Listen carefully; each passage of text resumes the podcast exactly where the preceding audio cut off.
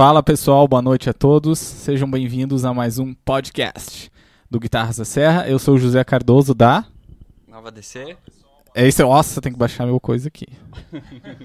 Esse aqui é podcast ao vivo, tá? Então pode ter muitos erros, fiquem bem tranquilos. É, hoje é o nosso segundo episódio. Se você não assistiu o primeiro, semana passada tem com é, o Rodrigo Melegari. Está disponível no canal do YouTube, na União dos Músicos de Lages. E também lá no nosso site, no Guitarras da Serra, é guitarrasdaserra.com.br. Você pode ver, obviamente, pelo YouTube, você pode ouvir também lá pelo site, é, pelo SoundCloud. E também você pode, você pode baixar. Vocês estão rindo aí do meu, da minha pronúncia, do meu inglês? Uh, você pode baixar uh, gratuitamente o podcast, né? Se você não. Eu tenho esse costume de baixar podcast, então eu achei legal deixar disponível para a galera se você quiser baixar. É isso aí, daqui do meu lado está o senhor Matheus Colossi. Boa noite, Matheus. Boa noite, pessoal. É, estamos aqui do, transmitindo do estúdio Nova DC, do bairro Santa Helena para o Brasil. Falar dos nossos patrocinadores. É isso aí, falar dos patrocinadores. É, eu queria agradecer é, primeiramente a toda a galera que nos ajudou comprando as camisetas, né? Comprando entre aspas, não é, não é uma venda, né? É uma ajuda para fazer esse projeto acontecer. É, queria agradecer a todo mundo que ajudou. É, através disso, a gente conseguiu financiar todo esse projeto e todo esse festival. Ah, e também queria agradecer os patrocinadores, ao Das Arábia, nosso amigo Aladim, nosso amigo Aladim, muita gente boa que sempre nos ajuda, o Das Arábia, ao Shake Coral, do nosso amigo Diego, Uh, todos os patrocinadores, se você quiser ver o trabalho deles, está aqui na descrição do vídeo. No Instagram você entra e você vê o trabalho deles lá. Tá todas as informações no Instagram. Combucha Brasil, do meu amigo Thiago. Estúdio Rumore, do Gego. É, Papagaios Camisetas, que também está nos ajudando aqui com as camisetas. Tem umas camisetas aqui, tem atrás de mim. Tá todo mundo usando. Ah, escreda, aí, ó. É isso aí mesmo. Uh, o Estúdio Olho da Lua, do nosso amigo Tio Banha. Colégio Sigma, que também deu uma maior força. O Diego Oliveira, professor de guitarra. É, e por último, mais não menos importante, Acordes em Companhia, da nossa amiga Andréia, da loja que fica lá no Coral, que deu uma força uh, aqui com as cordas. E também a Solês, a Solês que nos enviou algumas cordas aqui. Obrigado aos amigos por acreditarem nesse projeto. E é isso aí, queria dar boa noite aos nossos nossos convidados. Nossos convidados. então, pessoal, estamos aqui com. Quem, quem, trabalha com música na cidade, toca, conhece certamente esses dois figuras, né? Que são os caras que organizam aí o cenário da música e já fizeram vários eventos e tal, que é o Thomas e o Osni. Muito obrigado aí, gurizada, por, por virem aí nosso podcast Guitarras da Serra. A gente agradece. a gente agradece aí, boa noite a todo mundo. Obrigado pelo convite aí. Acho que vai ter um papo massa hoje à noite. Isso aí. Então, pessoal, é, aproveitando o, o início, é, a gente já está divulgando um novo Instagram que a gente vai estar trabalhando futuramente com podcast, que é o Manual da Música. Então, nos nossos stories do, do Instagram do Guitarras da Serra, a gente já linkou. Então, se você está curtindo esse, esse lance que a gente está tá organizando de, de, de bate-papo sobre música e tal, segue lá que após é, terminar o Festival Guitarras da Serra, que vai até o dia 30, a gente vai dar continuidade com os podcasts sobre música aqui na cidade através, dessa, de, através desse Instagram Manual da Música. Beleza? É isso aí. E também lembrando que nessa semana a gente tem uma semana de podcasts bem massa. Como eu falo podcasts assim, sabe? Podcasts Uh, bem massa. Na terça-feira a gente tem um, uma conversa bem legal com o Dudu Pimentel, da Brasil Papaya, lá de Floripa, um cara que tem uma história assim incrível e vai compartilhar com a gente, né, na terça-feira, no dia 24. No dia 25 a gente tem uma palestra, um, uma palestra assim, né, uma conversa também com o Sidônio Raftopoulos da Rabrock Music, também lá de Florianópolis. O Sidônio trabalha com muita galera, assim, tra trabalha atualmente, já trabalhou uh, cuidando da, da parte administrativa dessa galera. E ele vai falar pra gente sobre essas experiências de artista independente, né? Como que a galera pode tentar viver, como que a galera pode tentar trabalhar. Eu falo pela gente, pela minha banda Nova DC, a gente fez uma mentoria com ele e foi muito massa. Ele abriu muito assim os nossos olhos do que a gente precisava fazer e, e como que o cenário funciona, né? Isso eu acho que é uma coisa muito importante, cara. Que todo mundo tem que se ligar disso, como que a música é hoje em dia. Isso é uma coisa que eu falei no podcast, na, no episódio anterior, que eu acho que vai valer muito a pena. uh, a gente conversar. E também a gente não divulgou, mas vamos dar em primeira mão no dia 30. Isso, isso que eu ia falar. No dia 30, para encerrar o festival, a gente tem também um podcast bem especial uh, com o Vinícius Porto, do Orquídea Negra, e o Maicon Oliveira, o granjeiro do Quarteto Coração de Potro. Os dois vão estar aqui, duas grandes referências né, da guitarra e do violão aqui da região, e a gente vai conversar mais sobre isso. Então fica o convite para você no dia 24 o Dudu Pimentel, dia 25 o Sidônio e no dia 30, na segunda-feira, o Vinícius e o Maicon Grangeiro. Isso aí? Isso aí, pessoal. Quem não, não conseguiu acompanhar ainda ou tá por fora, tá rolando vídeos de guitarristas aqui da, da região. Então, tá, tá tudo disponível no, no canal do YouTube da União dos Músicos de Lages. A gente começou a postar dia Dia 5? Dia 5. Do dia 5 até o dia 29 a gente tá, vai, vai ter eventos então na, na plataforma. E confere aí, dá o like lá, vê o pessoal, dá uma força porque e compartilha, né? Porque é bacana a gente promover a, a, os músicos aqui da nossa cidade, né? A gente é, focando nos guitarristas, né? Através do festival. Então, dá força aí pra gente. Acho que é isso aí, não esqueceu de falar nada, Acho né? que foi. Acho que é isso aí. Então, boa noite aos amigos Thomas e Osni. Obrigado pela presença de vocês dois. E sejam bem-vindos ao esse maravilhoso estúdio. Legal, cara. Oh, primeira vez vindo no estúdio aqui. que massa. Estúdio muito massa, eu conheci aqui um pouquinho antes de reformar, né? Tá. Sim. A gente fez uma entrevista uma vez nas fez, coisas que eu tava fazendo. Aqui, Nossa, faz, faz tempo, né, cara? Uns 5, 6 anos, eu acho já. É, fui entrevistado. O Matheus também. Essa entrevista. Quem quiser conferir, tá lá no canal. Digita aí, entrevista Thomas Antunes, tá lá, ele falando sobre todo o trabalho. 30 mil views. 30 mil views. Nunca recebi esses royalties aí.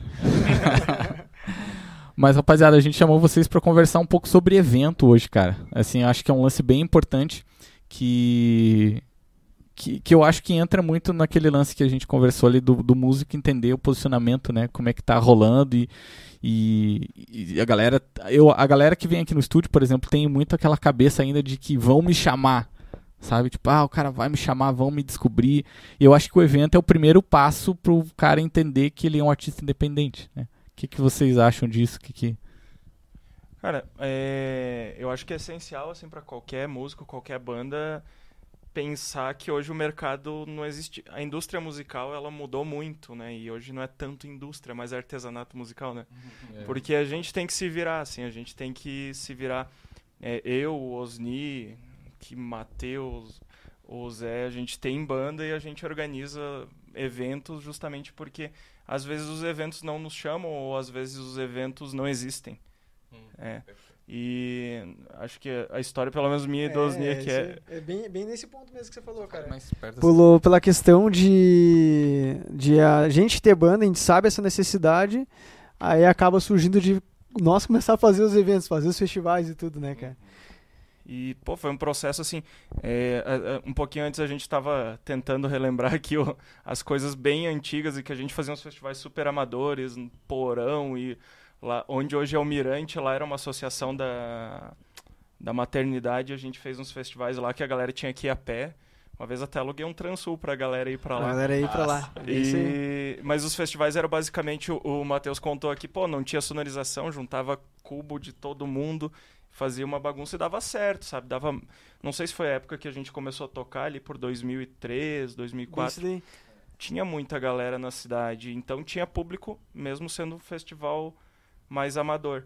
E esse cenário teve que mudar, porque essas pessoas que iam nesses lugares mais trechão, assim, começaram a é, exigir mais qualidade, né?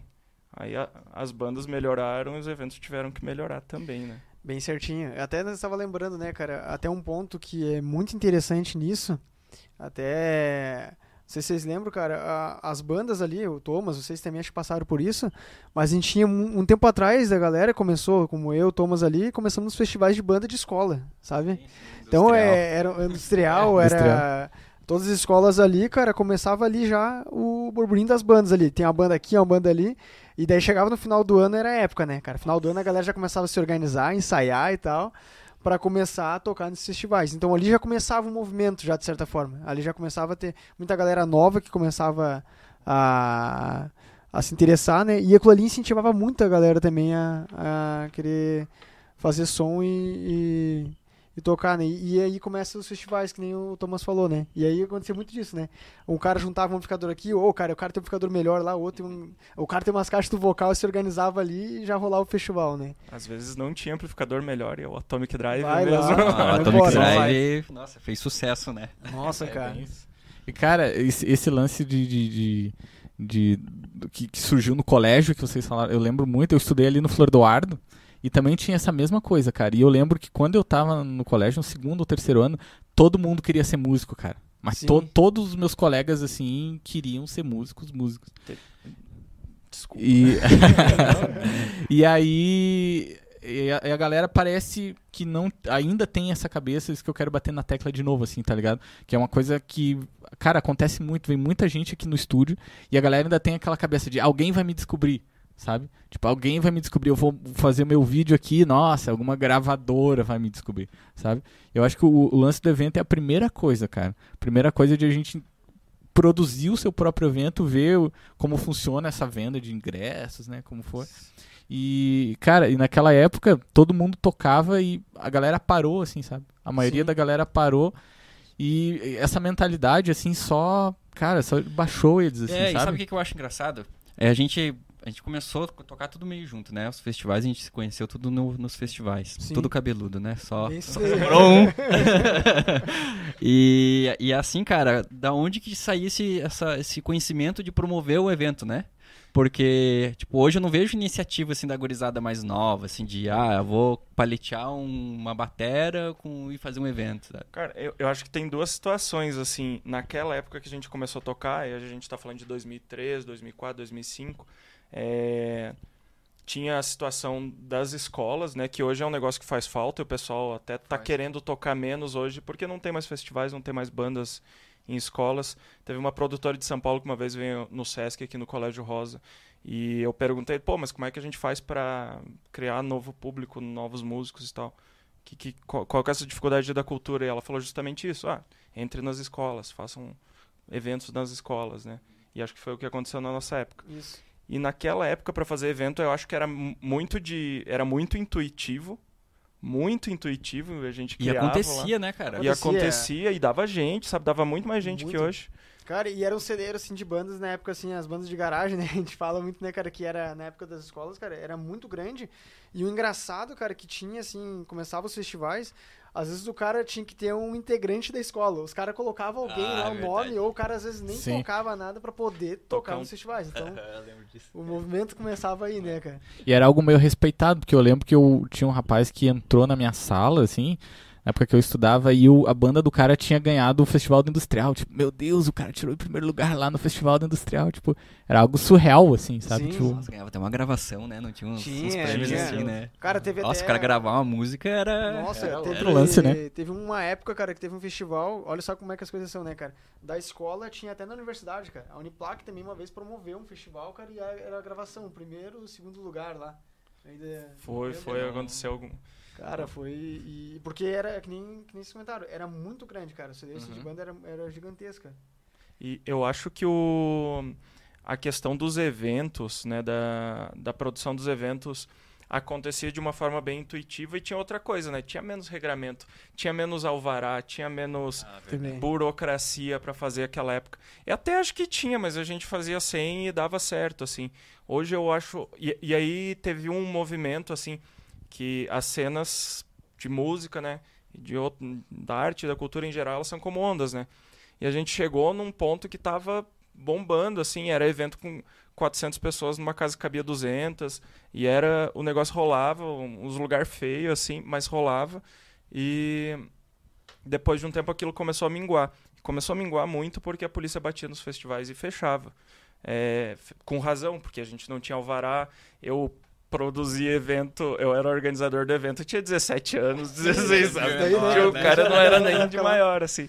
E eu lembro, o Osni antes aqui tava relembrando de um caso. Uma vez eu trouxe uma banda de videira, que trazer banda de outra cidade já era um negócio. Cara, isso era normal, né? Fazer É. intercâmbio com as bandas, cara. Isso é muito legal. Eu trouxe uma banda de videira, os caras chegaram ali num golzinho apertado, em cinco, não sei o quê. E chegaram, chegaram aqui, chegamos, a gente ia fazer o evento no bar do tio Ivo lá. Ai, E o-. A polícia tinha batido um dia antes e. Ó, não vai Não rolar vai evento. rolar. E Descobrimos no dia, fomos catar e fizemos um evento lá debaixo da Casa dos Ovos.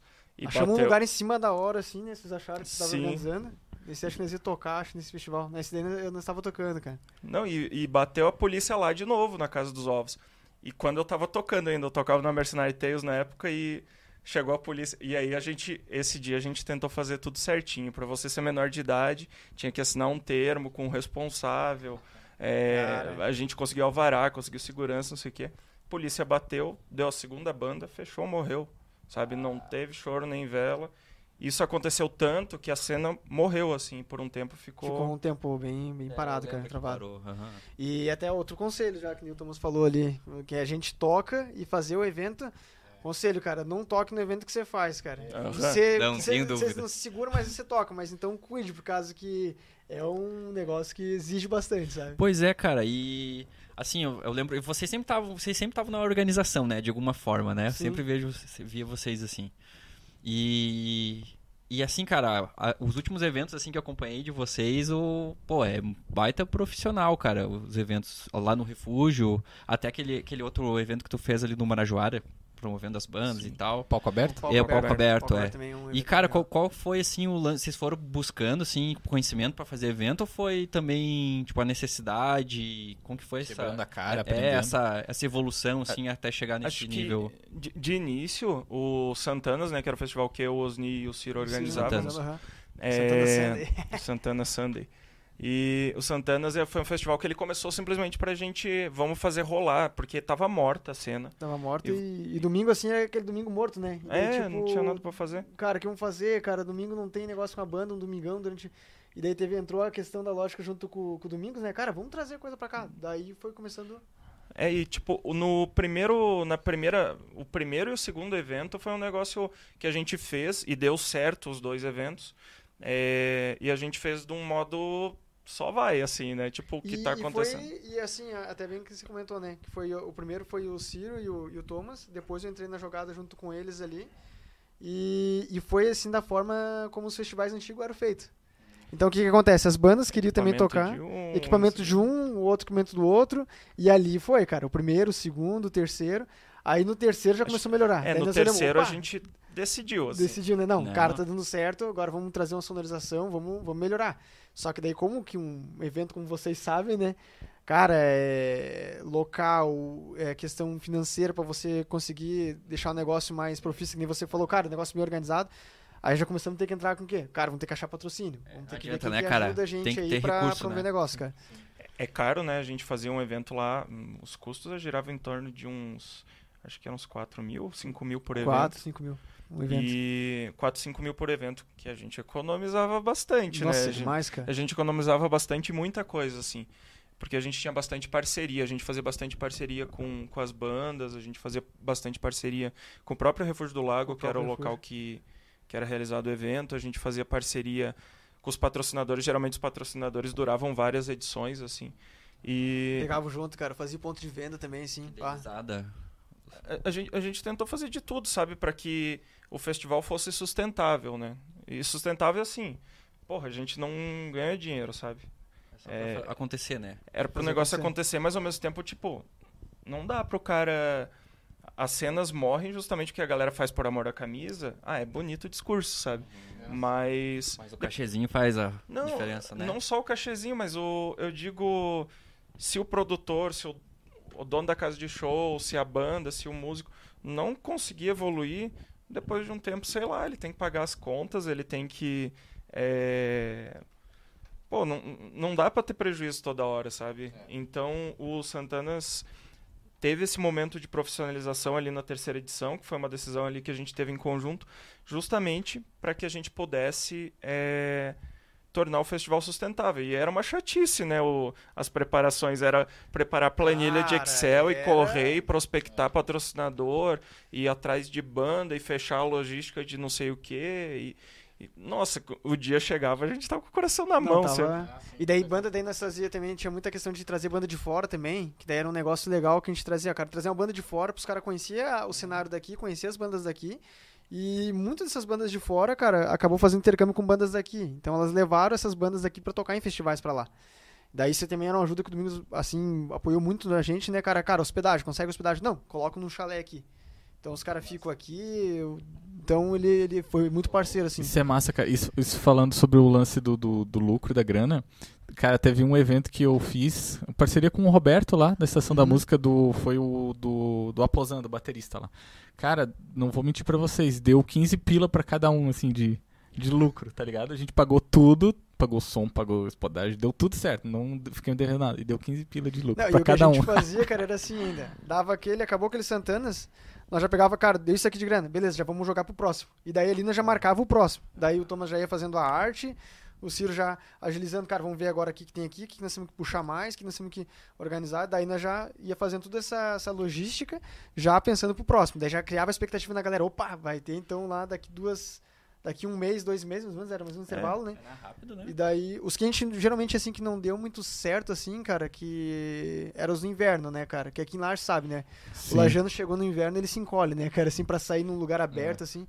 A gente fez uma vez em agosto, já não, não rolou muito bem, né? É, eu lembro que teve uma vez que foi em abril e que caiu uma tempestade. Teve, foi a quarta edição, aí a gente tinha recém se profissionalizado. A terceira edição tinha sido muito boa e a quarta edição caiu um que Nós na que segunda banda a gente teve que. do horário, a Não. teve que mudar, né? Esse- foi o que a gente parou, que ia tocar, acho que ovários, não sei o. Isso, é. Parou, a verdade. gente levou pra dentro e foi terrível, né? A galera não saiu de casa. Depois teve uma outra vez também que choveu um monte. Era arriscado, assim, e a gente teve prejuízo em alguns, mas no geral, assim, o festival foi sustentável. No início do ano, ou quando a gente percebeu que o negócio deu certo, a gente sentava lá com, com a pousada, lá com o Domingos, e já fazia um cronograma pro ano fazia inteiro, cara. o ano inteiro, ó, essa data, essa data, essa data. Se bem, ele esquecia tudo, né? Mas chegava lá, ó, Ele tem festival segura. amanhã. Tem? Daí- Não, cara, era engraçado, cara. Daí, não, beleza, então, bora fazer, então. e, cara, a gente tinha umas edições, né, que a, a pousada tava lotada, assim, cara. Daí, bah, mas agora vai fazer um festival de rock. lo- Cara, coloca a galera ali, a pouco quando o cara via, o cara que tava hospedado já tava lá junto, faceiro lá, curtindo É, lá. Uma que eu participei, tá- tava, tava uma galera assim, lá. Foi, foi muito legal uma vez que acho que era perto do Natal, era tipo Sim. 23, sei lá. E tá pousada lá tava lotada e a galera veio e curtiu e não sei o que, tava bem faceiro. Aí acabou todas as bandas, o cara falou: Eu tenho uma gaita aí, posso tocar? E O cara tocaram um baile "Ô, aí, viu posso- os roqueiros já- dançando lá. Achou lá, não, beleza, Coisa o cara linda. foi de boa, né? Cara, bem tranquilo. Que massa, cara. E vocês lembram o primeiro evento que vocês produziram? Primeiraço, assim? Cara, Como é que foi? Como é que foi o... primeiro, primeiro evento que. A gente começou a produzir junto só no Santanas, né? Mas Santana. Nos outros a gente sempre tava, tinha. Ou eu tocava no. Geralmente eu tocava nos festivais ali do, do Thomas, né? Porque era legal também na- na- nas antigas, nesses aí que o, provavelmente o Thomas vai falar. Que o que, que acontece? As bandas eram convidadas e elas ajudavam a promover aquele evento também. Então era bem colaborativo o negócio. Isso é massa. Porque daí, quem que não lembra de colar cartaz? Tipo, nós estamos ficando muito velhos, não Sim. sei. E era, e era um troço meio E- proativo mesmo, né? a banda já entrava e já. A banda entrava, ó, tem Pô. 20 cartazes pra você, espalha na cidade, 20 cartazes pra você. E, e Às vezes no cara, dia do show você tocar assim com os dedos, assim, tudo cheio de cola, assim, porque. E eu, e eu lembro que era o evento, cara, o cara sair, colar e divulgar, né? Nossa, Tipo, cara, Não, e- era- E, pô, era, era muito legal que era. Que nem tu tava falando, era proati... tinha a proatividade das bandas, porque eu, falando como banda, pô, eu ia tocar, cara. Eu queria que a galera visse meu som, eu queria que a galera mais fosse lá gente. curtisse. É, exato. Quanto mais gente, melhor. Aí, pô, era, era muito legal, assim, aquela época. E os primeiros. eh, Perguntou ali, primeiro evento. Cara, eu não sei se o primeiro evento que eu produzi talvez tenha sido. Acredito que o Spirits Night, que foi um Spirits festival Night, no, no Tio Ivo. Só que assim, a minha banda, na época Mercenary Tales, eh, tinha eu, era eu, o Ricardo, não sei, acho que naquela época ainda era o Thiago, o Banão. E a gente, quando resolveu fazer os festivais, eu entrei meio de lado, assim, de início, sabe? E depois de um tempo que eu comecei a encabeçar e produzir mesmo. Mas era muito colaborativo, a banda inteira trabalhava e fazia as coisas. E foi muito... Foi muito bom naquela época porque era um aprendizado, assim, a gente via as roubadas e, tipo... Os negócios que a gente não nota quando você vai montar, montar o som. Tipo, você olha em cima do palco, ah, faltou tomada. É. faltou Detalhe, né? tomada. Extensão, né? Por que, que não tá funcionando? Ah, não vai alcançar esse cabo aqui. Mas quem olha de fora é bobagem, né? Mas, tipo, Sim. quem tá lá dá, bate um desespero. Isso é né? verdade. E você, Osni, lembra do teu primeiro assim que tu fez? Cara, os primeiros, cara, foi em escola, cara. Era uma coisa assim que eu, eu sempre curti essa questão da- das bandas e dos festivais de, de escola. E daí eu me envolvia na época nos Grêmio, cara. Tinha aqueles Grêmio Ah, estudantil. sim, sim. Cara, eu me envolvia naquilo ali porque eu sabia que ali ia ter uma rádio na escola e ia ter um negócio no momento de fazer um festival de banda, tá ligado? Aí eu já via os caras que eram bem organizados. Opa, esse cara aqui é bem sistemático, aquele ali é É. bem proativo, show de bola. Então fechou. Aí já pegava ali uns três, quatro junto ali e já começava a fazer festival, sabe? E, e ali foi, foi, um, foi nas escolas, cara, fazendo festival. No Centro Educacional, foi um dos primeiros que eu fiz. Acho que eu tinha uns 11, 12 anos na época. E, cara... Faz tempo, hein? Faz, porra. faz tempo, cara. E daí é legal, cara, porque daí o cara ficava assim, né, olhando, porque daí o, o legal do festival das bandas na escola tinha aquela verba, vinha, daí eles faziam a taxa de inscrição, e daí a escola vinha com apoio, daí tinha a questão do Grêmio, daí eles eles sempre traziam uma sonorização. Então eu já conhecia o Ramones lá, a Harmony sonorização daquela época já. O Ramones Ah, pegava no sim. pé dele ainda. E, e daí já fazia ali, já, e assim, cara, era um, era um puto evento, sabe? Ali no, no Centro Nacional, ele era, era três dias, cara. Começava na quinta, ele começava na quarta e ia até a sexta. Então daí a galera que dançava tinha a parte da dança, a galera do teatro tinha o teatro, daí tinha um dia que era das bandas. Então era um negócio assim, bem É, legal, Os cara. festivais de colégio, eu lembro que era a oportunidade do cara tocar em um amplificador de verdade, Top, né? cara, exatamente. Daí Com tinha retorno, gelo sabe? seco, iluminação, É. tudo assim, cara, era aquilo ali assim, um...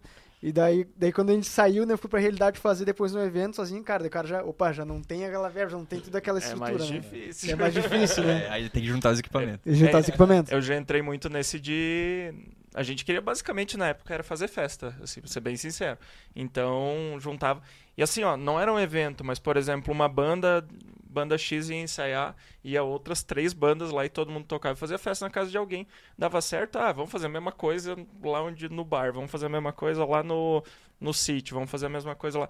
Então isso eram os eventos da época, né? Pô, é claro que eventualmente a gente criava, né, uma identidade visual, um nome, né? Sim. Eu lembro do Spirits Night, do Headbangers Fest, que era tipo o meu aniversário da, e da Dani Lima. E tinha mais alguém que tava de aniversário, não lembro. E essa foi a primeira vez que a gente teve um prejuízo, um cara quebrou um espelho lá, foi terrível. Aí. E, e dava esses. E eu, pelo menos, acho que eu sou meio moscão, eu não notava, né, que algumas coisas não aconteciam e dava prejuízo. Nesse festival que quebrou o espelho, ainda furou a pele do. O baterista tocava contigo lá, o Rafa. Ah, o Rafa Aí que, é, estourou a pele de bumbo e tal, tive que pagar e foi. Tava violenta a coisa, então. Não, o negócio era... O negócio era forte, assim, e tocava, botava. A gente queria botar todos os amigos pra tocar, então você botava sete bandas numa noite. É. Aí depois que a gente percebeu que, não, cara, isso não é viável. Aí quando a gente começou a pensar os Santanas como negócio, antigamente era, vamos botar a banda que a gente gosta, ou a banda dos amigos, sei lá. E depois, ali no Santanas, era, sei lá, vamos botar a banda que a gente acha que vai trazer público. E que seja mais ou menos a cara do festival. A gente pensava num negócio, num Um festival mesmo, mesmo, sabe? aham. Então, a gente tinha mais ou menos uma receitinha que a gente Mas trazia uma- um, um medalhão, uma banda de fora, alguma coisa. Tentava trazer uma banda nova daqui. Sempre tocava uma banda que era estreante ou que estava no seu segundo, terceiro show. É, tocava uma, duas bandas consolidadas aqui da cidade e um outro que a gente ficava meio de livre escolha, né? Que era, Isso. que era nossa. Era assim. bem certinho isso daí, cara. E daí, geralmente, pegava essas bandas também. Ah, cara, essa banda famosa ela pode trazer até excursão, pode trazer até a galera pra cá. Já conhece o cenário também. A gente fazia muito isso também, sabe? E, pô, a gente se deparou com algumas situações, né? É, o músico, ele acha que ser bom é o suficiente, né? Ou minha banda é boa é o suficiente. Não é, cara. Eu lembro contar um caos, né? Mas teve uma banda que eu acho sensacional, mas eu não vou falar o nome por uma questão de ética. Mas tem uma banda Ah, que é eu sei, é. é, que aqui do sul do estado a banda é sensacional, espetacular, uma sonzeira, uns clipes e meu Deus, eu acho uma banda já tocou aqui em Lages e tal. Aí eu fui contatar os caras que eu queria trazer eles pro Santanas e os caras me pediram um cachê que não dava pra pagar. Não dava. Assim, ó, cachê de banda a gente trouxe banda bem maiores que eles Bem maiores e que e o cachê, nossa. e que bem o cachê menor, era assim, bem menor, cara- assim. Então, até o músico tem que ter noção. Fora da realidade, assim, que né? é. Aí os caras, ah, mas eu toco com guitarras Gibson, eu, eu toco com não sei o que, a gente tem e- clipe. E, Cara, azar de você. assim também, né? Tudo, né? É, tipo, umas loucuras. E aí eu fui olhar, né, o Facebook dos caras, a página dos caras lá. Tinha eu e mais um amigo que coincidentemente era um amigo que tinha trazido eles da outra vez. Só dois lajanos curtiam a banda pra um festival em Lages. Pô, pra gente como produtor ia ser um risco gigante.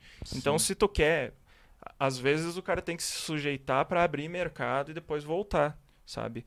É, porque as bandas têm que ter essa noção de quanto elas valem na sua cidade, de quanto elas valem fora e da onde elas querem abrir mercado. Artistas grandes fazem shows de graça em festivais enormes por divulgação, Exatamente. por a gente tem que ter essa noção também da, da- pensar como músico, como banda também no nosso business, né? Tipo, ah, eu quero crescer, eu quero minha meta é tocar no no Psicodália, minha meta é tocar no Rock in Rio. Pô, se eu tenho essa meta, por onde que caminhos que eu vou e para onde que eu vou ceder o, o dinheiro, para onde que para que isso ocorra? Porque você tocar de graça tem que ser um investimento. Tocar de graça É. por tocar de graça, a não ser que seja por diversão, assim, é, só faz sentido para aquelas pessoas que só querem a diversão. Exato. Então, esse é um negócio que a gente percebeu bem. E essa banda eu queria muito trazer, cara, mas não deu. E assim, eu, pessoal, hum, a gente, na verdade, como toda a gente nunca. Os caras falaram, ah, meu cachê é 5 mil reais. Aí a gente olhava e tipo, ah, beleza, cara. Nunca, nunca, nunca a gente. Oh, não faz por quatro? Nunca negociava assim. Sim. Porque o músico tem que ter seu valor. Se ele quiser brincar de negociar, ele tem que ir pra feira, sabe? Não pro mercado E de uma música. sacada também legal que teve no Santana também, que era a questão, a banda vem tocar, a gente tem, de certa forma, a, a produção, né, cara? A gente vai ter uma música, vai ser gravado, isso e aquilo é uma forma de você ter esse material pra divulgar. Então isso aí também foi um negócio que deu um retorno bem legal, sabe? Sim. Teve várias bandas que localizaram essas e através daquele material também teve bandas que procuraram a gente. Cara, eu quero tocar no festival de vocês. É que- Tipo, vendo release tipo, de bandas de fora. Ó, que legal. pra- Uhum. Então, antes ali da pandemia, cara, do ano passado, que a gente fez uma. Depois de Santanas, a, a- uma releitura. trazer o Rock no Lago, foi um festival bem das Ah. antigas. A gente falou com o Domingos, daí Domingos, cara, tem Rock no Lago e tal, que era. Ah, vamos fazer então pra ver, né? E já tinha. Pra esse ano era pra nós ter mais quatro edição. Só que daí pela questão da pandemia, Matou, né? matou, travou. E daí o, e o domingo já tá assim, cara, quando vamos fazer? Quando, já montei uma estrutura nova lá pra fazer, nós já temos que colocar o negócio, sabe? Então, já tinha banda já programada já pra, pra vir que já tava querendo. Então, isso é uma coisa também que o, que nem o Thomas comentou, que ajuda bastante, sabe? Dá esse, esse know-how pras bandas, né, cara? E ali no Santanas, é, vocês têm mais ou menos o médio de- de- de- da quantidade de pessoas que estavam atingindo, assim, de público? Acho que eram umas 200, 300 pessoas por edição. Chegou Isso. a 400. Bastante, O né? Chegou- máximo que chegou foi 500 e pouquinho. É, pessoas, foi né? 500 e Boa. pouquinho, assim, que É. foi aquela edição do Vlad Quinto, que tocou Vlad Quinto. É, o lugar é grande, né? Então tinha muita gente que ia e o, o festival era longo também. Tinha gente que ia no começo da tarde, saía, depois chegava gente à noite. Mas na média ali eram uns 200, 300. A gente calculava sempre para atingir nosso equilíbrio fiscal ali, uma coisa de 100, 150 pessoas, eu não Isso. lembro agora. É, geralmente é isso daí. sim. Mas a gente calculava igual E o máximo que foi foi esse mesmo. Pra abrir um qualquer público negócio. de 500 e poucas pessoas, quase 600 deu. Que Foi esse da, da Vlad Quinto, foi o que mais... Que massa, É, e aí foi coisa que a gente foi aprendendo, né, cara, com o festival, né? Como assim, ele é um festival que é distante, ele tá no meio da natureza, tem aquela toda aquela abordagem ali, né? E o lugar lá é, é legal, assim, ele fecha muito assim, né, com essa e daí assim, cara, tem que ter a, no- a nossa maior propaganda do festival, né? É o tempo bom, né? O sol ali, a piscina, as coisas ali. E agora, e tem que estar quente, cara. Tendo, tá no inverno ali, não, não rolou, né? A gente fazia sempre as Sim. edições no início do ano e, e mais próximo no fim do ano. No meio ali, nem E- e- adiantava. Esse link de natureza, piscina, verão, som e tal, isso foi muita propaganda. A gente, acho que a gente chegou num ponto ali que se a gente trouxesse o desconhecido A, desconhecido B, desconhecido C, desconhecido D, a galera ainda ia pro festival. Porque, claro, queriam ver música e queriam ver música boa. Reclamava se tocava uma banda mais ou menos, a Aham. galera Não, a reclamava. galera, o público tava bem exigente, Mas- saía assim, eles não... É, no geral, as bandas lá eram muito boas, assim, muito boas mesmo. Assim, a gente não tem uma banda, na minha opinião, não tem uma banda pra reclamar. Às vezes o cara não gostava porque determinado estilo não agrada e tal, mas normal, de boa. É, Só que o festival ele virou um ele virou uma marca, né? Então ele virou uma marca no sentido de que as pessoas iam atrás ou queriam ir lá no Santanas porque eram Santanas. E o que, que vai tocar? Não sei, velho. Eu vou no Santanas. Oh, legal. É, É, melhor coisa, né? A marca Santanas, mesmo. Aham. Melhor E coisa. daí, isso. e daí o interessante com isso acabou agregando outras coisas no festival. Então a gente tinha a atração lá, as bandas e tal que estão no festival. Uhum. Só que daí essa questão que nem o Thomas falou da natureza, já tinha uma feirinha de arte ali então. Então já tinha mais um negócio ali. Então o Bressan sempre tava lá até. Agradecer ele né, com os quadros dele, as coisas ali Sim. e tal. Daí teve uma vez que teve até um esquema de instrumento, feirinha de instrumentos usado lá Feirinha e de tal. instrumentos usados, Também gente- teve. E na última edição do Rock no Lago a gente teve dois palcos. A gente colocou o palco cultural e o palco principal. Então acabava, que até a Nova DC tocou naquele lá naquela Sim, edição. sim. Aí acabava a banda daquele palco, o palco cultural já começava um voz e violão lá, o negócio, daí enquanto a banda já ia se organizando, e não parava sempre, né? E teve até um workshop com, com o Marquinho também. Marquinho. Cara, isso foi muito começou- bom. Porque uma das minhas maiores preocupações em produzir um evento é a logística e uma, uma transição entre uma banda e outra. Porque até o cara arrumar o pedal, arrumar, demora. E o público tá lá, fica tipo, né? Fica enchendo o saco. E essa ideia foi muito boa, cara. Que a E galera até- parava, começava o outro lado. E o outro parava, começava o outro. Bem Nossa, tinha E, cara, música isso direto. daí ajudou bastante, até porque no dia deu um imprevisto, uma banda não pôde tocar. Cara, daí na, a banda que ia tocar de- no, no outro, no outro intervalo, no palco cultural, cara, segue o barco aí até outra banda vir. E daí a outra banda ainda era os guri da...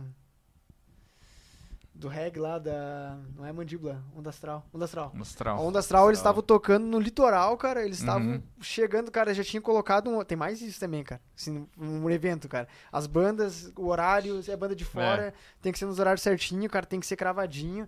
Se passou, já dá problema. Se for menos, já. Daí eles ali, cara, agora deu um problema. A banda não veio. Como é que vamos encaixar? Os caras estão lá em Itajaí. Até eles chegarem aqui, eles já estavam tocando lá. Aí eu. Daí eu falei, cara, vamos aumentar esse palco aqui. E daí foi o que salvou nós, ter o palco troca aquele dia, sabe? Sim. E daí aumentamos ali o palco troll, a galera curtindo lá. Aí deu bem certinho de, a- de a outra banda tocar e daí eles já chegaram na hora. Que massa. Foi muito massa, cara. E uma coisa que eu queria perguntar pra vocês, até vocês falaram que do lance do business, né? Como é que vocês, como é que vocês buscam esse lance de patrocínio? Como é que é a, a, posição do músico assim em relação às empresas de, de chegar lá e falar, ó, eu tenho um Ó, o festival. interesse, ó, o interesse. Com certeza. Até, cara, agradecer o pessoal aí que, que ajuda nós ali, tanto no Santana Sunday quanto no Rock no Lago, né? Ah, o Galeria Bar, cara, é um cara que sempre tá apoiando a gente ali. Até falar pro. Ele vai colocar o Melzinho, vai colocar uma barraquinha do Melzinho no próximo festival que a gente vai ter lá. Já Tomorrow, Zé. E o Galeria, o Labatô, a, a Monati, o Diego. O Diego é um cara que está Parceiro. com a tá gente, ali, cara. também. O Giga é um parceirão. Um parceirão, cara, sempre tá ali. E. Assim, cara, na lógica, assim, cara, do Salão Florescer também. Pois eu lembro de todos ali, pra não ficar nenhum de fora ali. Embaixada. Embaixada o- Bar. O, cara, e daí assim, a, a gente tem as cotas, né? A gente trabalha muito com cota, cara. E daí tem a questão de das postagens também na página. Então, assim, como que nem o próprio Thomas falou, cara, o Santana já ficou bem conhecido, entendeu? Então eles têm uma. E daí, como tem toda aquela história dos Santanas lá do festival, né? A gente consegue fazer uma analogia, né? O Ouro Preto também patrocinou algumas Ouro edições Preto. também. E daí, cara, o que acontece? Daí a gente colocava sempre eles, a marca deles ali. Uhum. Além de estar a marca no festival, né? Tá nos cartazes do- da divulgação do festival. O último tava a marca também no evento, também tava aparecendo eles lá. E tem as postagens, né? A gente também dá acesso a eles no, no evento, né? A gente faz essa, essa jogada com eles também. Cara, se portam no evento, você tem direito a. a é, depende da cota, você tem direito a cinco pulseiras no evento. Dependendo da cota, você. E assim, a- E- as publicações, né? É, as Assim vai. publicações, a gente fazia mais ou menos um. ah, como é que eu posso explicar? A gente fazia um plano de marketing sempre. Nesse plano de marketing, tu previa. A gente escrevia projetos, ó. Você vai patrocinar com X, você vai ter isso, isso, isso.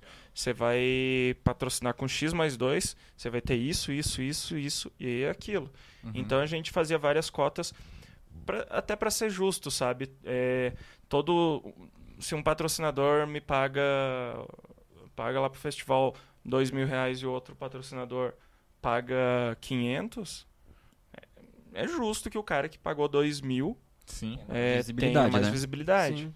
Então, sempre foi assim e a gente conseguiu manter uma relação de confiança assim com, com os patrocinadores. Cara, e a galera que patrocinava ali, cara, eles pegavam e no próximo não pode contar com nós aí que a gente tá aí. E eles estavam lá, eles a iam lá. Márcia ali, cara, todos. pô, assim, tipo, ela fazia a, os, o, os ao vivo dela, cara, tinha discotecagem. Ela, cara, vai lá fazer um sorteio lá, vamos fazer um sorteio já pra nós divulgar lá. E daí a gente ajudava a divulgar o evento dela, ela, e assim, uma parceria assim muito, muito legal, sabe, cara, com eles ali.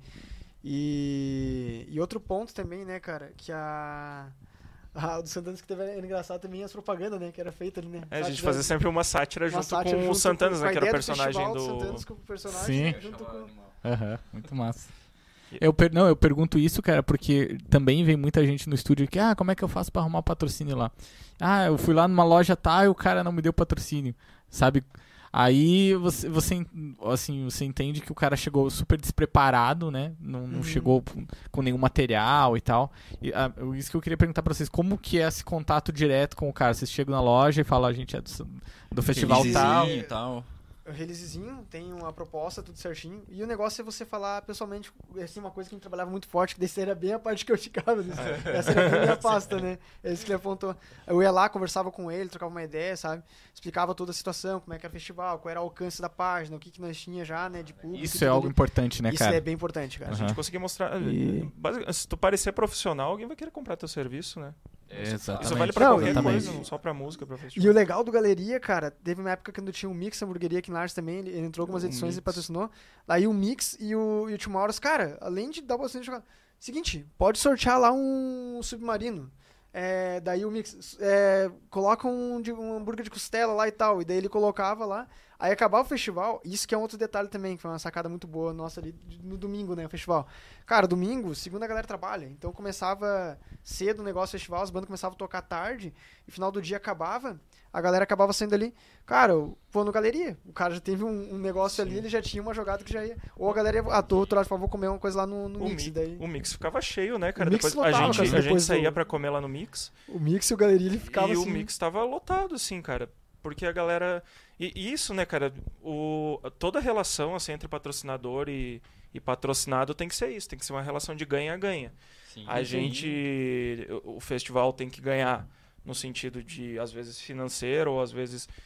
Nem sempre é financeiro o patrocínio, né? Às vezes tem outros tipos de Sim, patrocínio Troca de serviço. troca de serviço, alguma coisa. É, e o a pessoa, o patrocinador, ele tem que ganhar. Ele tem que ganhar, na seja na divulgação, seja no retorno de cliente, seja em alguma forma, né, cara? Ele tem que dar resultado, assim.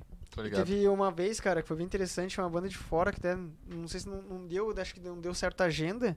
Até o último hora falou, cara, qualquer coisa, cara, veja se você já consegue vir na sexta, eles fazem show na sexta aqui, no sábado, no domingo eles tocam no festival, no sábado tocam em outro lugar, e daí a gente consegue ratear isso pra não ficar tão pesado daí pra vocês. E isso foi um negócio bem legal Isso é também, legal. que eles proporcionavam fazer isso, sabe? Sim, sim. Ele, ah, eu já trago banda de fora, já a pouco eu já trago um tributo CDC, já trago um tributo, não sei. Então, cara, essa banda é boa, você tá me dizendo que. E daí já tinha essa confiança, né? Cara, se vocês estão falando que é uma banda boa, esses caras não trazer, joga junto com a gente, a gente divide Cara, isso. isso é massa, né?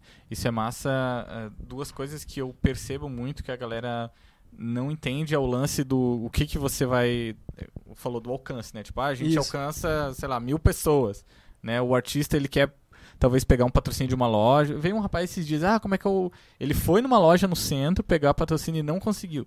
Aí tu vai entrar na rede social dele, é uma rede tem poucas pessoas, assim, né? Aí o, o cara não se liga que ele precisa também construir isso de forma de uma, uma empresa, né? Pra oferecer pro patrocinador para alcançar muitas pessoas. É, tu tem que, ter tem que ter credibilidade e também confiança, assim, no, no teu patrocinador e, e o patrocinador ter confiança no patrocinado. Às vezes, ah, eu tenho que começar lá com vou só divulgar tua marca, assim. É. Às vezes é. isso, porque lá no futuro isso vai render bons frutos, sabe? É, não, não adianta a gente. É difícil, sabe? Porque ah, você vai lá pedir di- basicamente dinheiro, né, pra pessoa. Sim. Então, pô, vai pedir dinheiro. Um negócio é tu ir lá e comprar, né, um copo. Você tá com o produto aqui. Agora o patrocínio é estranho, né? Porque você vai comprar. É divulgação físico, não é né? algo palpável, assim. É. Isso daí, cara, tem uma coisa que o Rodrigo comentou na live da, da vez passada, cara. Tipo, ah, o cara vai patrocinar o cara, você tem que ser muito bem organizado, a tua tem que estar muito certinho, que nem ele falou. Quando ele vê a página ali, opa, tem que entender, têm- né, o que é que tá tem que acontecendo. entender. né? Opa, ele vê ali, cara, os caras têm tem bastante seguidor. Olha as Histórico. bandas que já tocaram no festival. Opa, olha, cara, esse cara aqui, essa banda lá de Porto Alegre, tem essa banda aqui, tem essa outra. Opa, esse cara aí. Daí já começam a te. Sim. É o lance da confiança, né? confiança. Tipo, Confiança. Já começam a ter um certo respeito. Não, os caras. É. Com firmeza. Cara, cara, aconteceu uma coisa comigo até bem engraçada. Até falei pro Matheus quando aconteceu. A gente foi pedir uns apoios do Guitarras da Serra, assim, né? Aham. Antes, de- antes da pandemia. Aí a gente ia, ia trazer o Brasil Papai e precisava de um hotel. Aí fui num hotel ali. Meu Deus, cara. O gerente só, só me faltou me xingar, assim, literalmente. Porque vem uns músicos aqui, daí os músicos trouxeram um monte de bebida e quebraram um monte de coisa, sabe? Um cara que tem uma visão totalmente diferente do que é música. Claro que tem músico que pede também, né, cara? Sim, cara sim. que pede, e aí o cara quase me xingou. Saí lá do hotel, o cara me xingando totalmente. E é engraçado, fui em outra empresa, os caras me atenderam super tranquilo. Não, vamos fazer. Da mesma forma que eu, sabe, E assim, apresentei o projeto e tal. É tentar, né? Tentar. É muito tentar, muito conhecer, muitas vezes o cara dá uma sorte com É. um cara lá que você não conhece e fecha um patrocínio. Só que assim, à medida que tu fechou o patrocínio, tu tem que cumprir com aquilo, sabe? Exato. E as últimas edições ali, cara, tava um negócio legal, porque daí muitas pessoas iam frequentar o festival e eles já. Cara, ele- eles procuravam pra patrocinar. Entendeu? Então o Nani ele foi um, cara. O Nani ele sempre tava no festival. Daí no último teve todas as questões de. A parte visual ali, cara, foi tudo com ele ali. Ele pegou, cara, vamos fazer assim, bem política ganha-ganha o negócio, sabe? Negócio bem da, dessa estratégia. E ele é um cara que conhece o festival, ele frequenta, ele vai com a família e tudo lá. E daí ele pegou, cara, vamos fazer. Daí assim, até uma vez ele falou mim, cara, o dia que você tiver a fim de fazer um festival de dois, três dias também, eu, eu, eu entro e te apoio, vamos. Só que devemos ter que ver um, Teve- mais gente, cara. Porque negócio que é assim, cara, Sim. você fazer um festival de um dia, que nem é o. Já vai uma. Um puta trabalho, cara. Você tem que ter uma Sim. equipe grande, nós estava ali desenvol... fazendo um festival ali com uma equipe de sete pessoas. Então era eu, o Thomas e o Ciro ali, a- os cabeças pra organizar, mas a gente tinha mais equipe que ficava No na bar, portaria, no bar. e- então, É, porque ele era um evento que era só um dia. Agora você vai fazer um evento que já envolve três dias, dois dias, você já vai ter que ter segurança, gente, vai ter né? que ter isso, vai ter que ter. Então já envolve uma estrutura muito maior, Bastante sabe? coisa. Foi até uma coisa que a gente nunca deu esse passo maior, assim, né? Não, vamos, vamos começar por isso.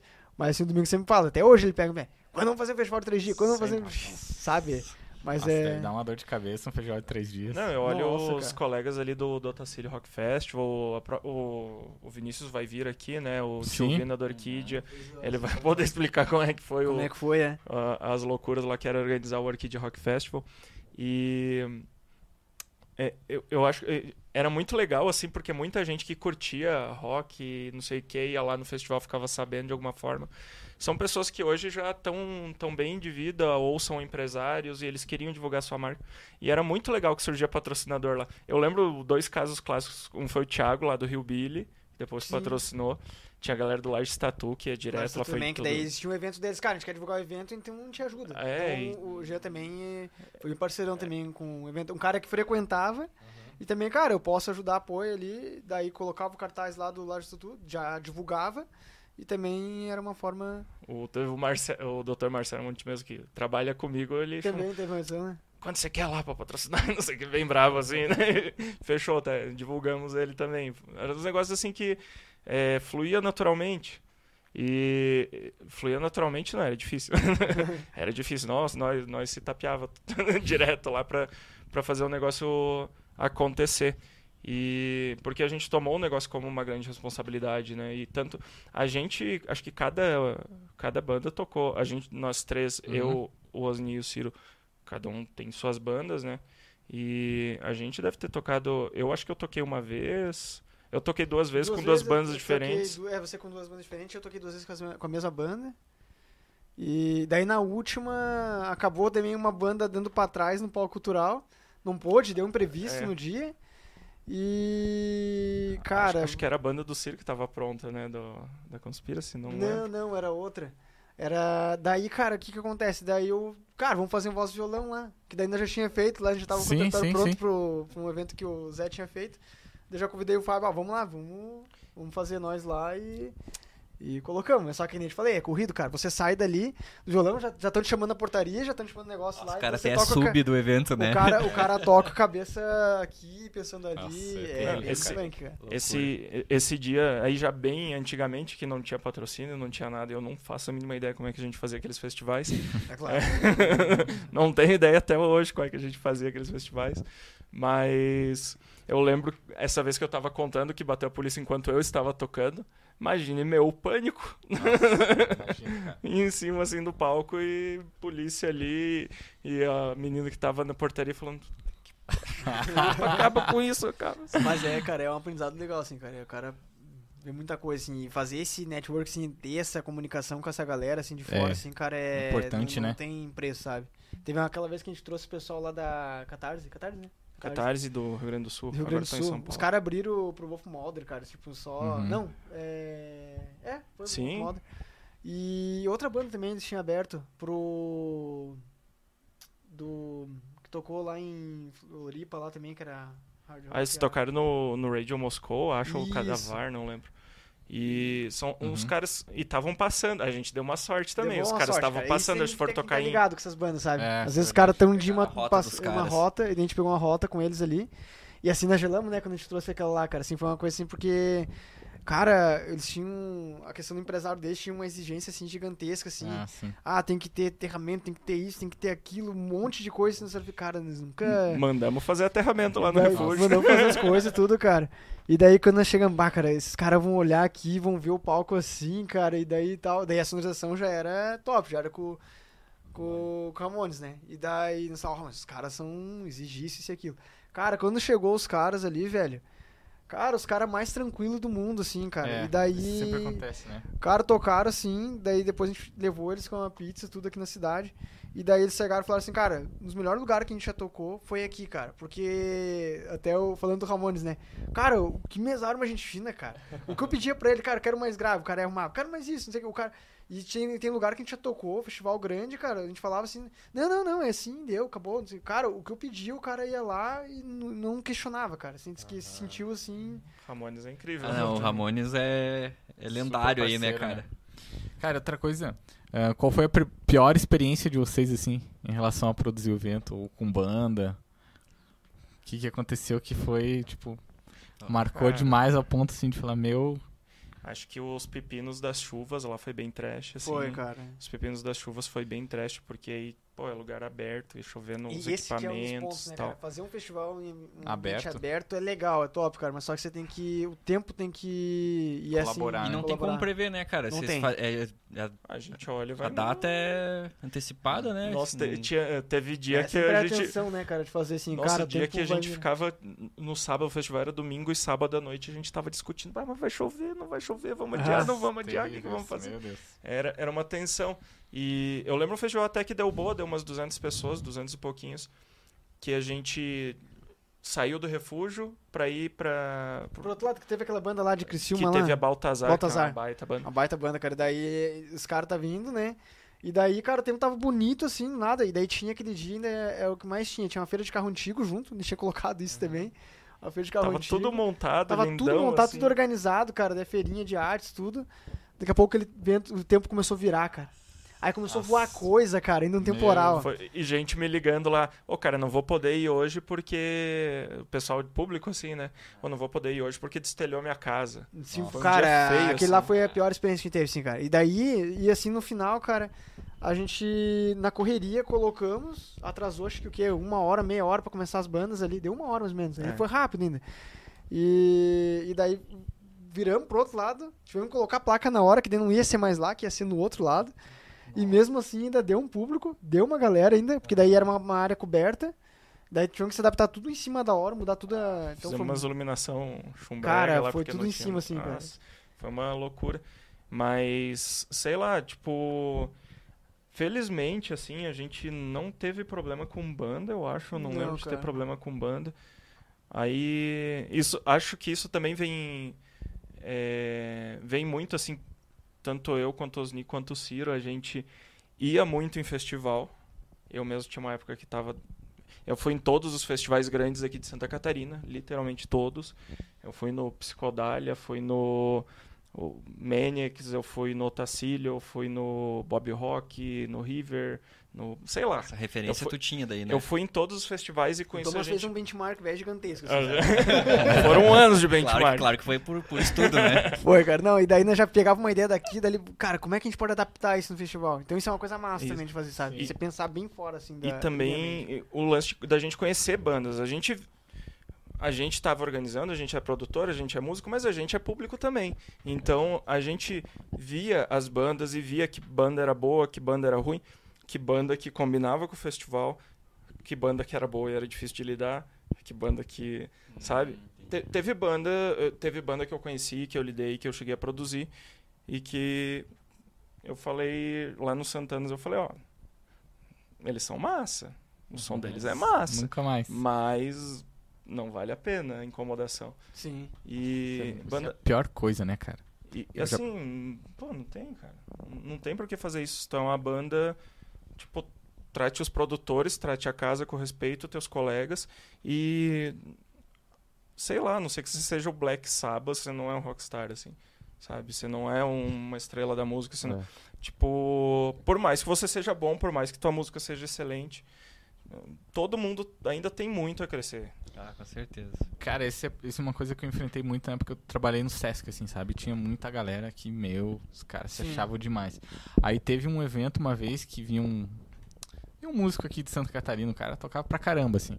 Aí, só que a gente tava vendo que tinha pouco interesse do público no evento, sabe? Uhum. Até o Matheus sabe quem é.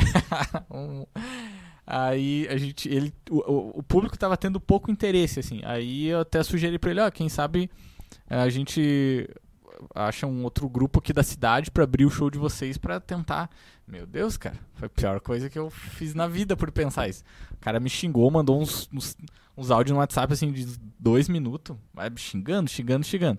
Beleza. Aí quando ele veio de verdade pra tocar, é, cara, veio a esposa do cara junto, assim. O cara foi. Só faltou me, me abraçada e chorando, assim, sabe? Aí eu fiz café pro cara. Nossa, que café bom, José. Nossa, esse café tá muito bom. Sério mesmo, cara. Aí eu tava, to- eu tava tomando um café, o cara foi lá na porta do. do- do- da, da cozinha que eu tava lá, nossa, mas esse teu café é muito bom, como é que você faz? Sabe? Tipo, um lance assim muito estranho, cara. E esse lance de relacionamento, meu Deus, cara, é a pior coisa. O cara enfrenta cada ali- ali coisa. Você pegou um caso específico. É, mas foi assim, bizarríssimo, assim. Ali muita coisa, né? A galera, não só de música, ali a gente. Ato, atores, atrizes e, Sim. e a galera, meu, tinha uns que piravam demais, cara. Os caras se achavam os tal, assim. Mas essa galera não entende que eles nunca mais voltam ali, né? Tipo, Sim. esse cara aí, eu aposto que ele nunca mais vai É, voltar eles no não tem SESC. nem consciência, né, cara? Não tem. Isso que eu acho engraçado, né? É uma questão de ego, daí começa a envolver, né? E É. parece que cega, né? Porque daí você para de trabalhar profissionalmente, né? Como a empresa. Não, e Acontece, né? foi, foi legal essa experiência do Santanas, é, que a gente conheceu muito músico, muito banda, muito mais de perto. Tanto que a gente tem relacionamento muito bom com as bandas até hoje, sabe? As bandas que tocaram lá. É, e com os músicos. procura, né? E a- as bandas de fora, geralmente, quando elas vieram pra cá, eles já perguntaram quando que é o próximo, quando, Quando que a que- gente pode vir de novo, entendeu? Pô, esses dias é, faz, sei lá, uns quatro anos que a Losna tocou no. A Losna é uma banda lá do Rio Grande do Sul de, Sim, de death De metal. Death Metal, as mulheres lá. E banda também que foi aposta. Elas estavam passando, o cachê tava dentro do nosso orçamento. Ninguém conhecia elas na cidade. Fizeram uma showzeira. Não, animal, cara. uma showzeira. E um triozão, né? Tudo, né? É um trio assim. E as mulheres, assim, cara, a- todo mundo daqui de lá se apavorou assim, cara, que banda é essa, tá ligado? Uhum. Então, acho que até não sei se foi a Nani, acho que viu elas ele também. Não, não lembro que a gente tinha comentado que depois levou pra um outro festival É, porque tinha visto elas aqui. E né? tipo, foi, é, acho que foi a Nani acho até. que foi até a Nani. Mas o Nani do Otacílio. E até hoje, esses dias eu tava vendo uma live delas, eu entrei na live, ó, Thomas lá do Santanas e não sei o que, começou a falar de Lages, que showzeira que foi aquilo, muito frio lá, isso aqui. E, pô, lembrou da gente assim muito bem. Então, esse relacionamento, quando eu quiser trazer a Losna, ou quando a Losna quiser tocar aqui, a gente tem essa abertura, sabe, de, de ter contato. A mesma coisa, os guris da Catarse agora, a gente ainda se fala. Eles estão lá em São Paulo agora. Vai ser mais difícil trazer eles, porque é difícil. Antes eles estavam em Porto Alegre, circulavam por aqui, agora vai ser um pouco mais difícil. Mas, pô, estão ali do lado.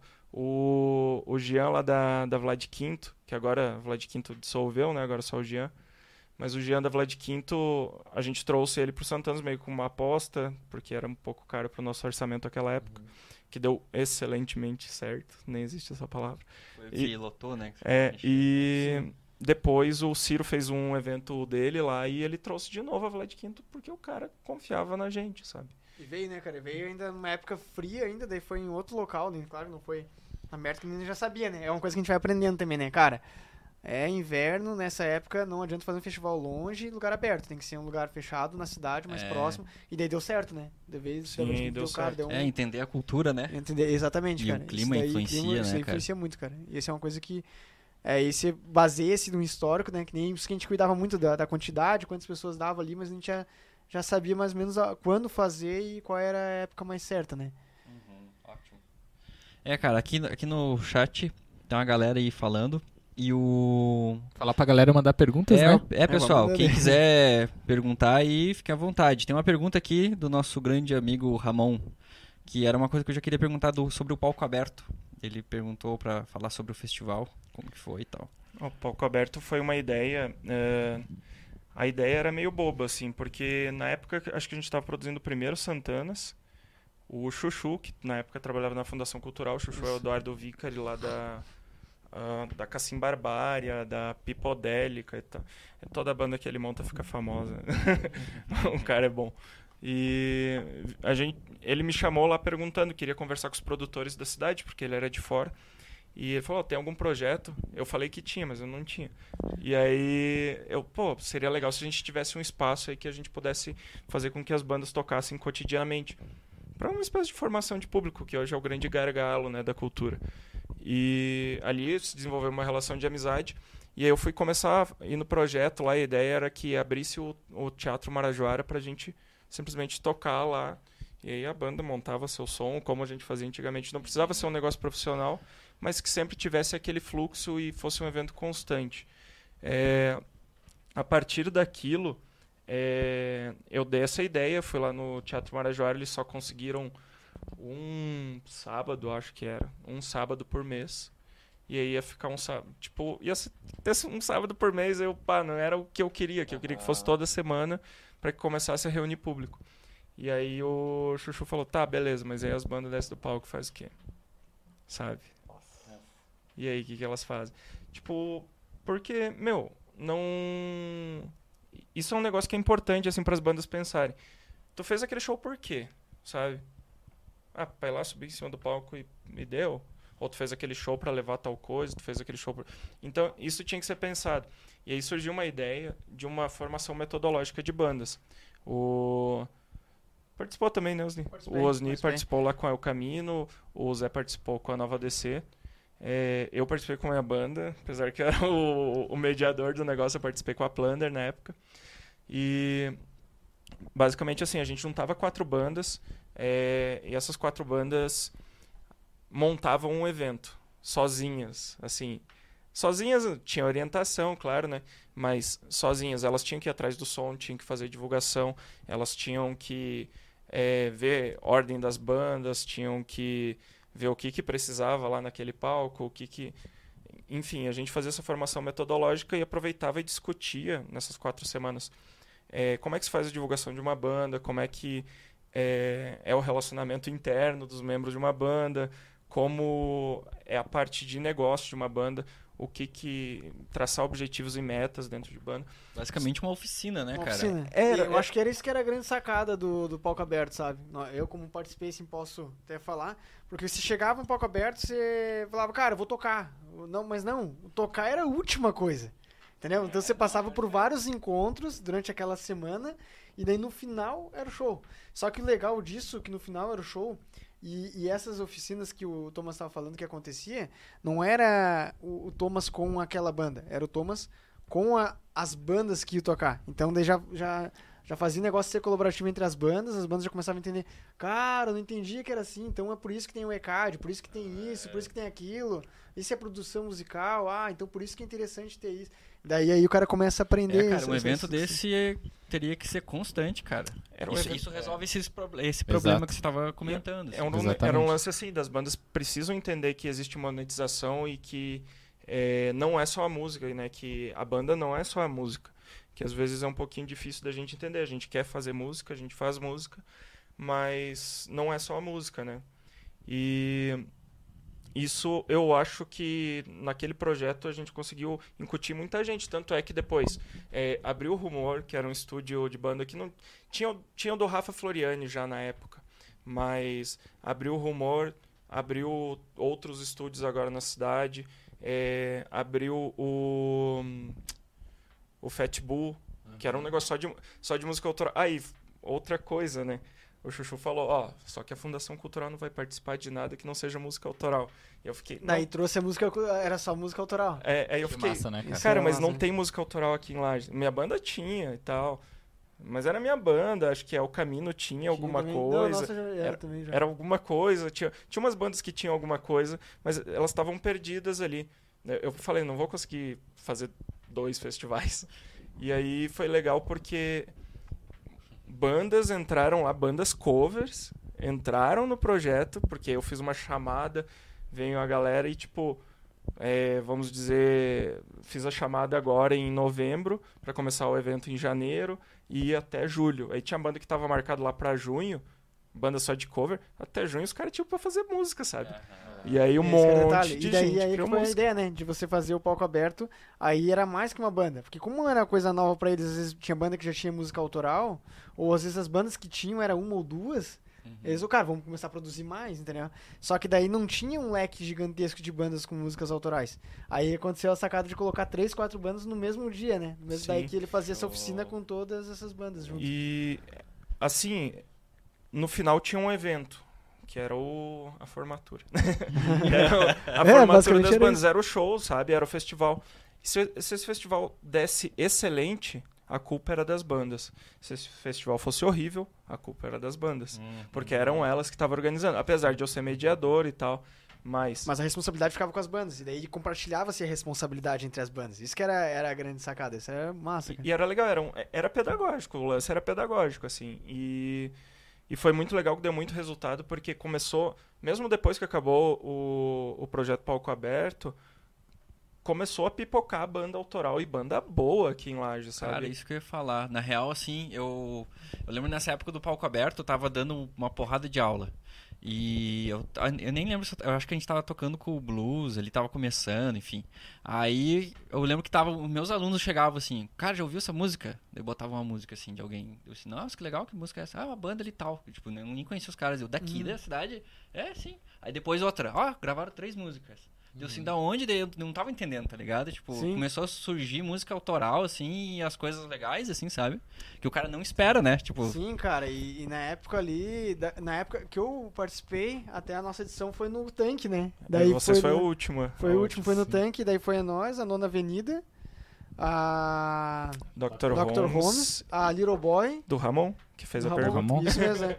E, cara, e, e era tudo, tudo músicas autorais ali, e a galera pegou junto, assim, cara. Foi um festival assim que. E ainda assim, tipo, ser no tanque, lugar aberto e tudo.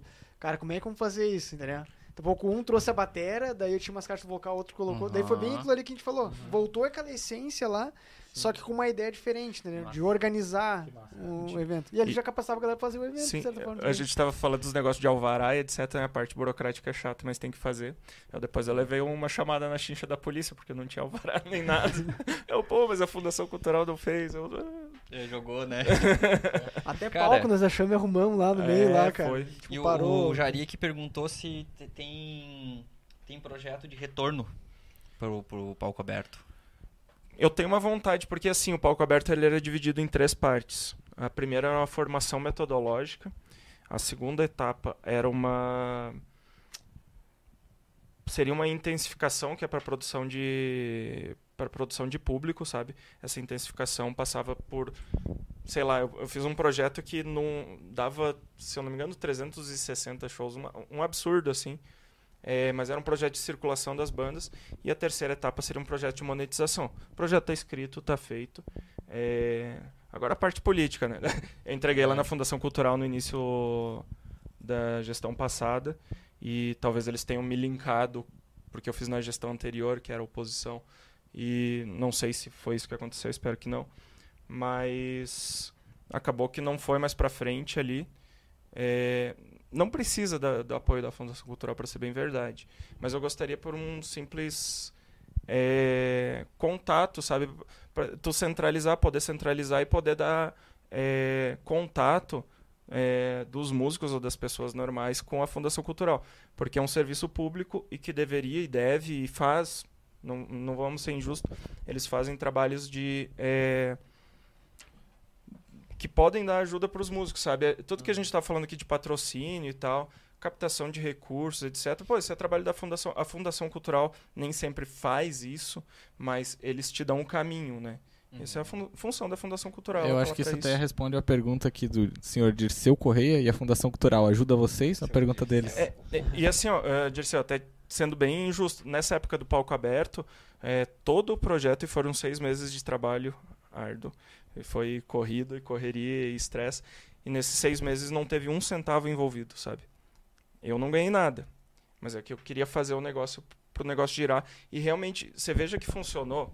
Porque depois, aonde que o cara recupera esse dinheiro? Ah, o cara recupera lá no Santanas, o cara recupera com a minha banda tocando, o cara recupera é, com as minhas, já tive um, um, monte de banda desde então, é, recupera num evento do outro cara, num, é, num serviço que a gente prestava de vídeo para não sei quem. Então, esse dinheiro eu ganhei de uma forma. É...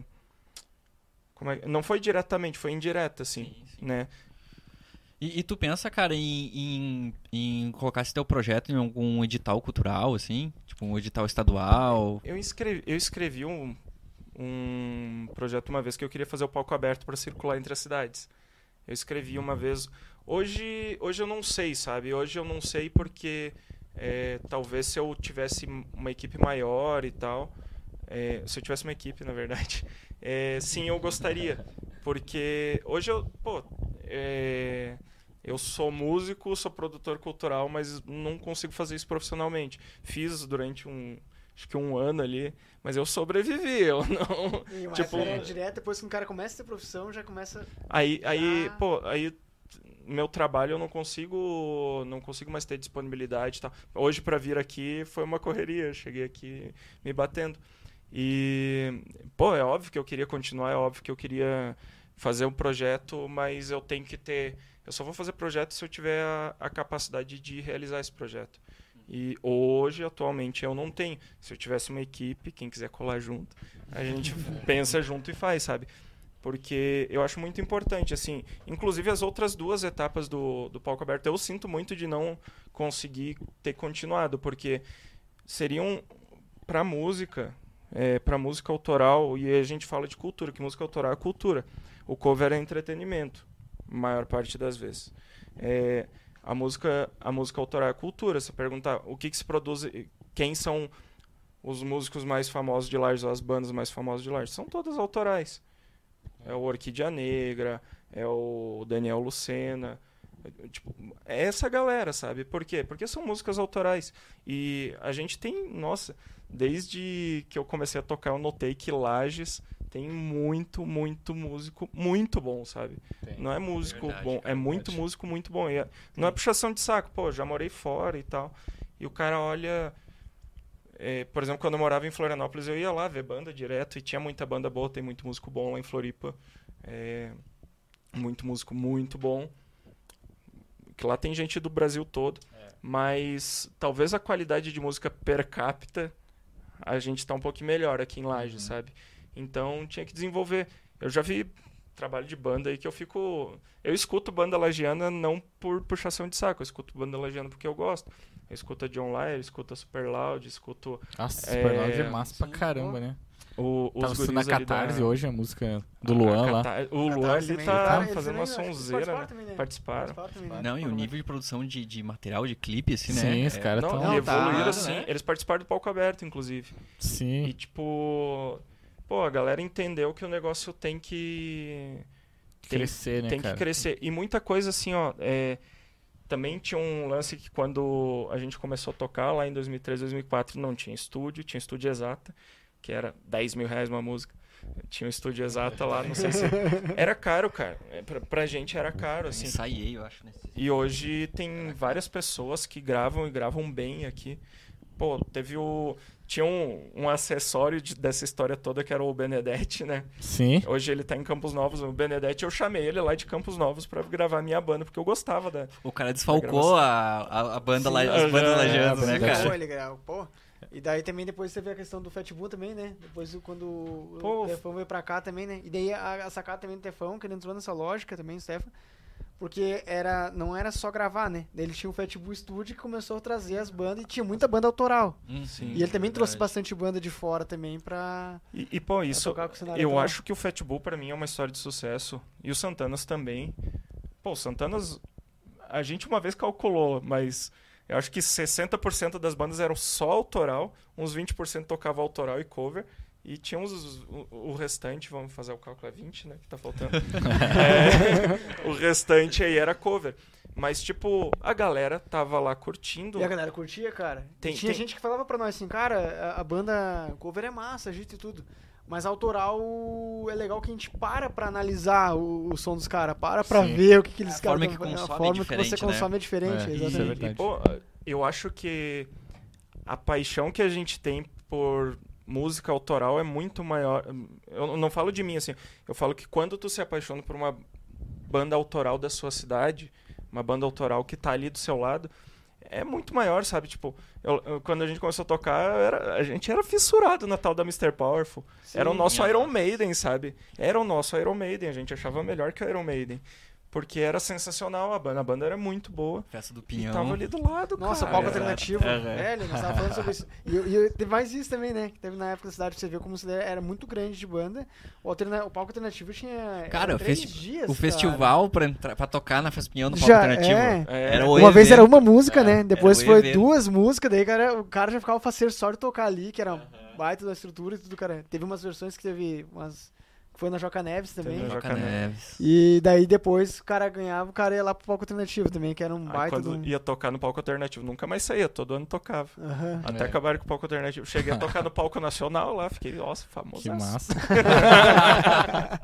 que massa, cara. A gente tem algumas perguntas aqui na galera do chat. No... O Arthur Silva perguntou: vocês pensam em, depois da pandemia, tacar um festival de três dias? Olha aí, ó. Pensar, pensa, né? Pensar, a gente cara, é, pensa, na pá. verdade tá com saudade, cara, de fazer um festival de novo ali, cara. A gente fica agoniado, já teve pessoas procurando. Quando. Oh, mas agora se é pouco liberar um pouco ali num lugar aberto, será que não vai rolar um festival? Não, vamos, vamos, vamos, por, vamos com calma. Mas a ideia é, cara, ano que vem nós já fazer um festival. Três dias ainda não, não digo, sabe? Vamos ver como é Bastante que coisa, vai ser né? essa nova. Esse novo normal aí, né, cara? Mas eu acredito que, que vai ser massa, cara, porque. Até eu vejo assim, cara, até o, o- na, na live de vocês, até, da semana, da semana passada ali. Cara, o recorde da, da Fender, né? De vender instrumentos musicais e não só dela, né? A Gibson tinha falido até e voltou a fazer isso, que Uhum. tudo que fazia não dava conta de, Pandemia. da, da pandemia. E a galera tá procurando a, a voltar a tocar, a É. fazer. Cara, eu não tinha tempo, mas agora Sim. a galera começou a É pensar de uma forma mesmo, cara. diferente. Então, assim, eu vejo que isso, assim, é- pode ser uma coisa que alavanque É, as bandas. A pouco, ah, o cara que tinha vontade de ter uma banda, mas não tinha, agora voltou a tocar um instrumento, começou. Sim. Então, assim, a ideia nossa é fazer um festival, né? Pra ver até como é que. Até que nem o evento de vocês do Guitarra Serra começou a aparecer guitarristas ali também que a gente não.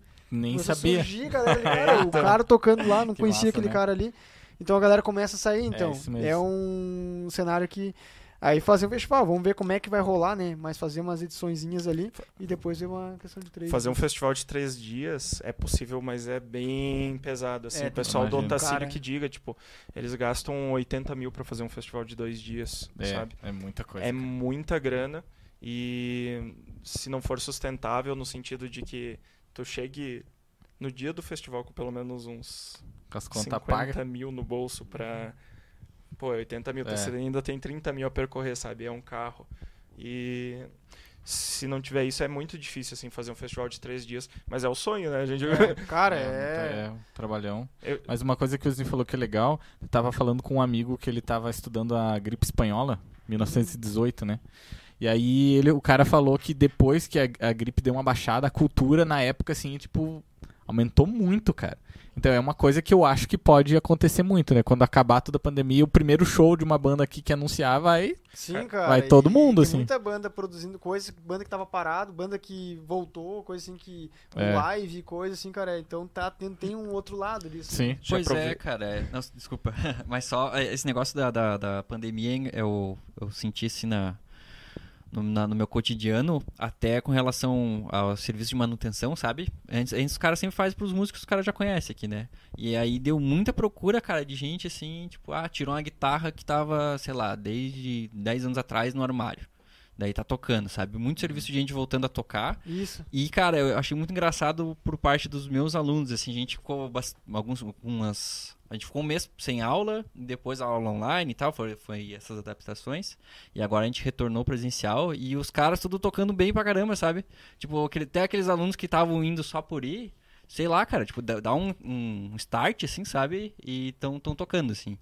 É engraçado e faz todo, Isso é todo importante, né? Faz, cara. até um, um dia nós tava, cara, agora com o projeto com a Padilhas Band, cara, tava ensaiando lá no Guego, daí quando saiu a banda de lá, cara, cara, um- os caras assim, tipo, um magrão, tipo, um lá de 60, 50, 40, e os caras tocando pra caramba. E daí eu falei, o quem são esses caras? Ah, cara, eles tocavam nas antigas, agora voltaram a tocar. Aí, daí ó. se encontraram na empresa, um tocava baixo, outro tocava ali. Cara, tá voltando aquele negócio que a gente falava da- das bandas de escola agora com a pandemia, que daí um começou a se... Mas eu, eu mesmo tenho experiência assim, né? Porque apesar que eu ainda continuei com tocando, é, mas a gente reuniu os guris da, da antiga Evil Dreams, da Forsk, da... ah, vamos lembrar que mais bandas eles tocavam lá, Miss Jane. A gente reuniu os guris ali e agora a gente tá tocando junto. Tipo, a gente não tocava junto. Tipo, ah, sei lá. A Plunder, que foi a última banda que eu tive com o Max, a gente faz dois anos, talvez, que a gente não toca. E. Ou men- mentira, foi em 2019 que a gente fez um show e só ensaiou pra aquele show. então faz dois anos que a gente não toca. É, mas com ele foi a última pessoa. Com os outros, pá, fazia cinco, sete anos, assim. E a gente aproveitou o momento agora, se reunimos, assim, faz. O negócio mais é, é para se divertir também e, e ao mesmo tempo. É, pô, música é bom pra caramba, né? O cara tá tocando. Ah, não assim. tem, cara. É... Tem mais alguns comentários aqui. Ah, o Ramon Viva La Cena perguntou: Thomas e a Saturno, a, a Saturno Alice, é o certo? Alice, aham. Que eu A falava Saturno Alice. não é, Saturno Alice. A Saturno Alice. Se não, ia, se não fosse a pandemia, ia ter show de vocês? O Ramon perguntando. É, então, você estava falando ali de que o pessoal tá ávido por cultura. O primeiro show que vai ter em Lages vai ser da Saturno Alice. que a gente lançou o álbum Auro em dia 29 de fevereiro. E agora desse ano, de 2020. E nós tínhamos três shows programados. É, três shows programados mais um festival. A gente vai ter um festival novo aqui na cidade. Opa! Aí chama Festival de Saturnalices. e a gente vai ter esse Spoiler, festival né? novo aí. Mas o primeiro show na cidade, e já tá reservado, o, o Diego e o Stefan já, já tá tudo certo. O primeiro show que vai acontecer de música autoral vai ser da Saturnalice. A gente vai fazer lá no Fatbull. Vai ser uma espécie. Não vai ser mais o lançamento do CD que já passou, né? Mas. É, esse, esse show a gente vai fazer um show em duas partes. Vai ser a primeira parte, a gente vai fazer o álbum Auro, que foi o que a gente lançou esse ano. Ah, depois vai ter uma intervenção é, artística do Vitor, que ele é performer e tal, é nosso vocalista. E ele é performer. E depois, a parte final do show, a gente vai ter um segundo show da Saturno Alice, só com músicas novas. Que a gente já tem música nova aí para um segundo álbum. E aí a gente vai fazer esse rolê. Também vamos rever o nosso primeiro show, que a gente fez uma abertura lá no Galpão. A gente vai refazer esse show. É, por um lance mesmo de. A banda começou aqui, lá no Galpão Gaúcho, que é um negócio que é diferente, né? Tipo, Sim. uma banda Muito de rock lá, né? tocando num lugar de galpão gaúcho. E aí depois vai ter o festival de Saturnalices, que é, vai ser um festival multicultural, né? Ele não vai ser um festival necessariamente focado em música, é, mas vai ser um festival multicultural e que a gente vai vai estar tá fazendo aí. Acho que vai ser bem legal. Você vai fazer massa, uma vez cara. por ano. Que legal. A gente tem mais alguns comentários aqui. Nosso amigo Jari. O Jari, Jari. Co Jari comentou: o último evento do palco aberto foi massa, final da tarde, muita gente curtindo. Eu lembro, foi muito massa. tocando. tocando. Jari, para e, e o Jari, se não me falha a memória, acho que ele teve no primeiro palco aberto. Teve. Acho que ele tocou no primeiro palco aberto. Não sei se foi no primeiro ou no segundo. Acho que foi naquele que foi no Marajoara, não foi? É, é que to... cinco foram no Marajoara e teve esse no tanque. Ah, Mas o Jari participou e o Jari é um cara que é, sempre, sempre, sempre, sempre ajudou a cena. Nossa, um, muito, cara. O, teve o, a semana do rock catarinense que a gente fez aqui em Lages. Foi a primeira edição que a gente fez aqui em Lages. E o Jari foi lá filmar, tirar foto, não sei o quê. Ele é um baita do fotógrafo. Nossa, não cobrou nada e se ferrou um monte fazendo imagem lá. E um querido e tava lá, pô.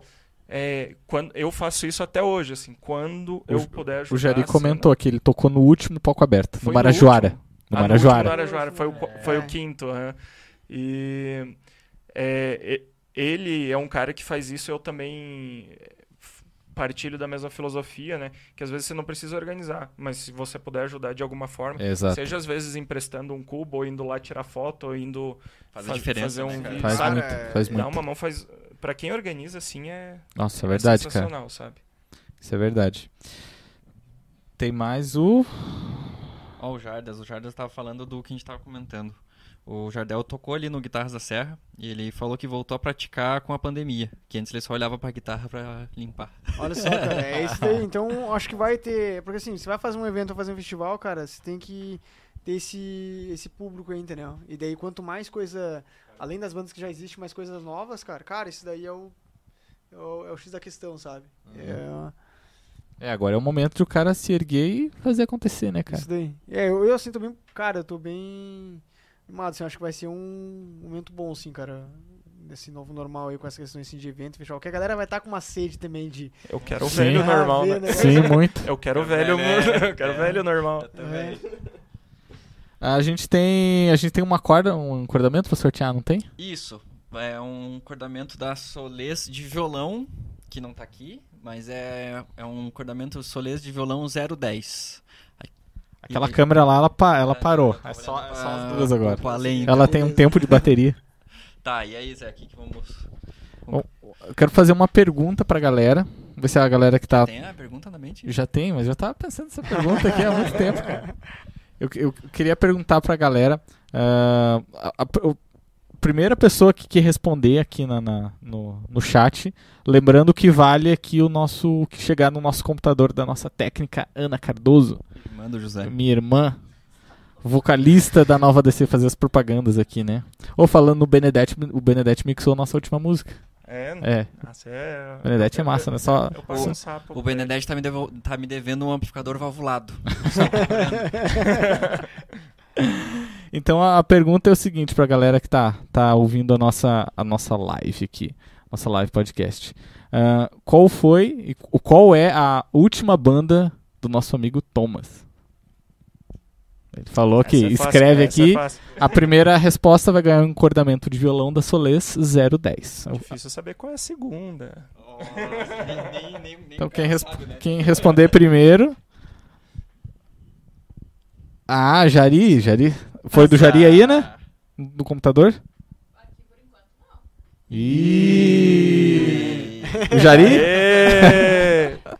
Jari, você ganhou uma corda Solê 010 para 010 de violão. Parabéns, Jari.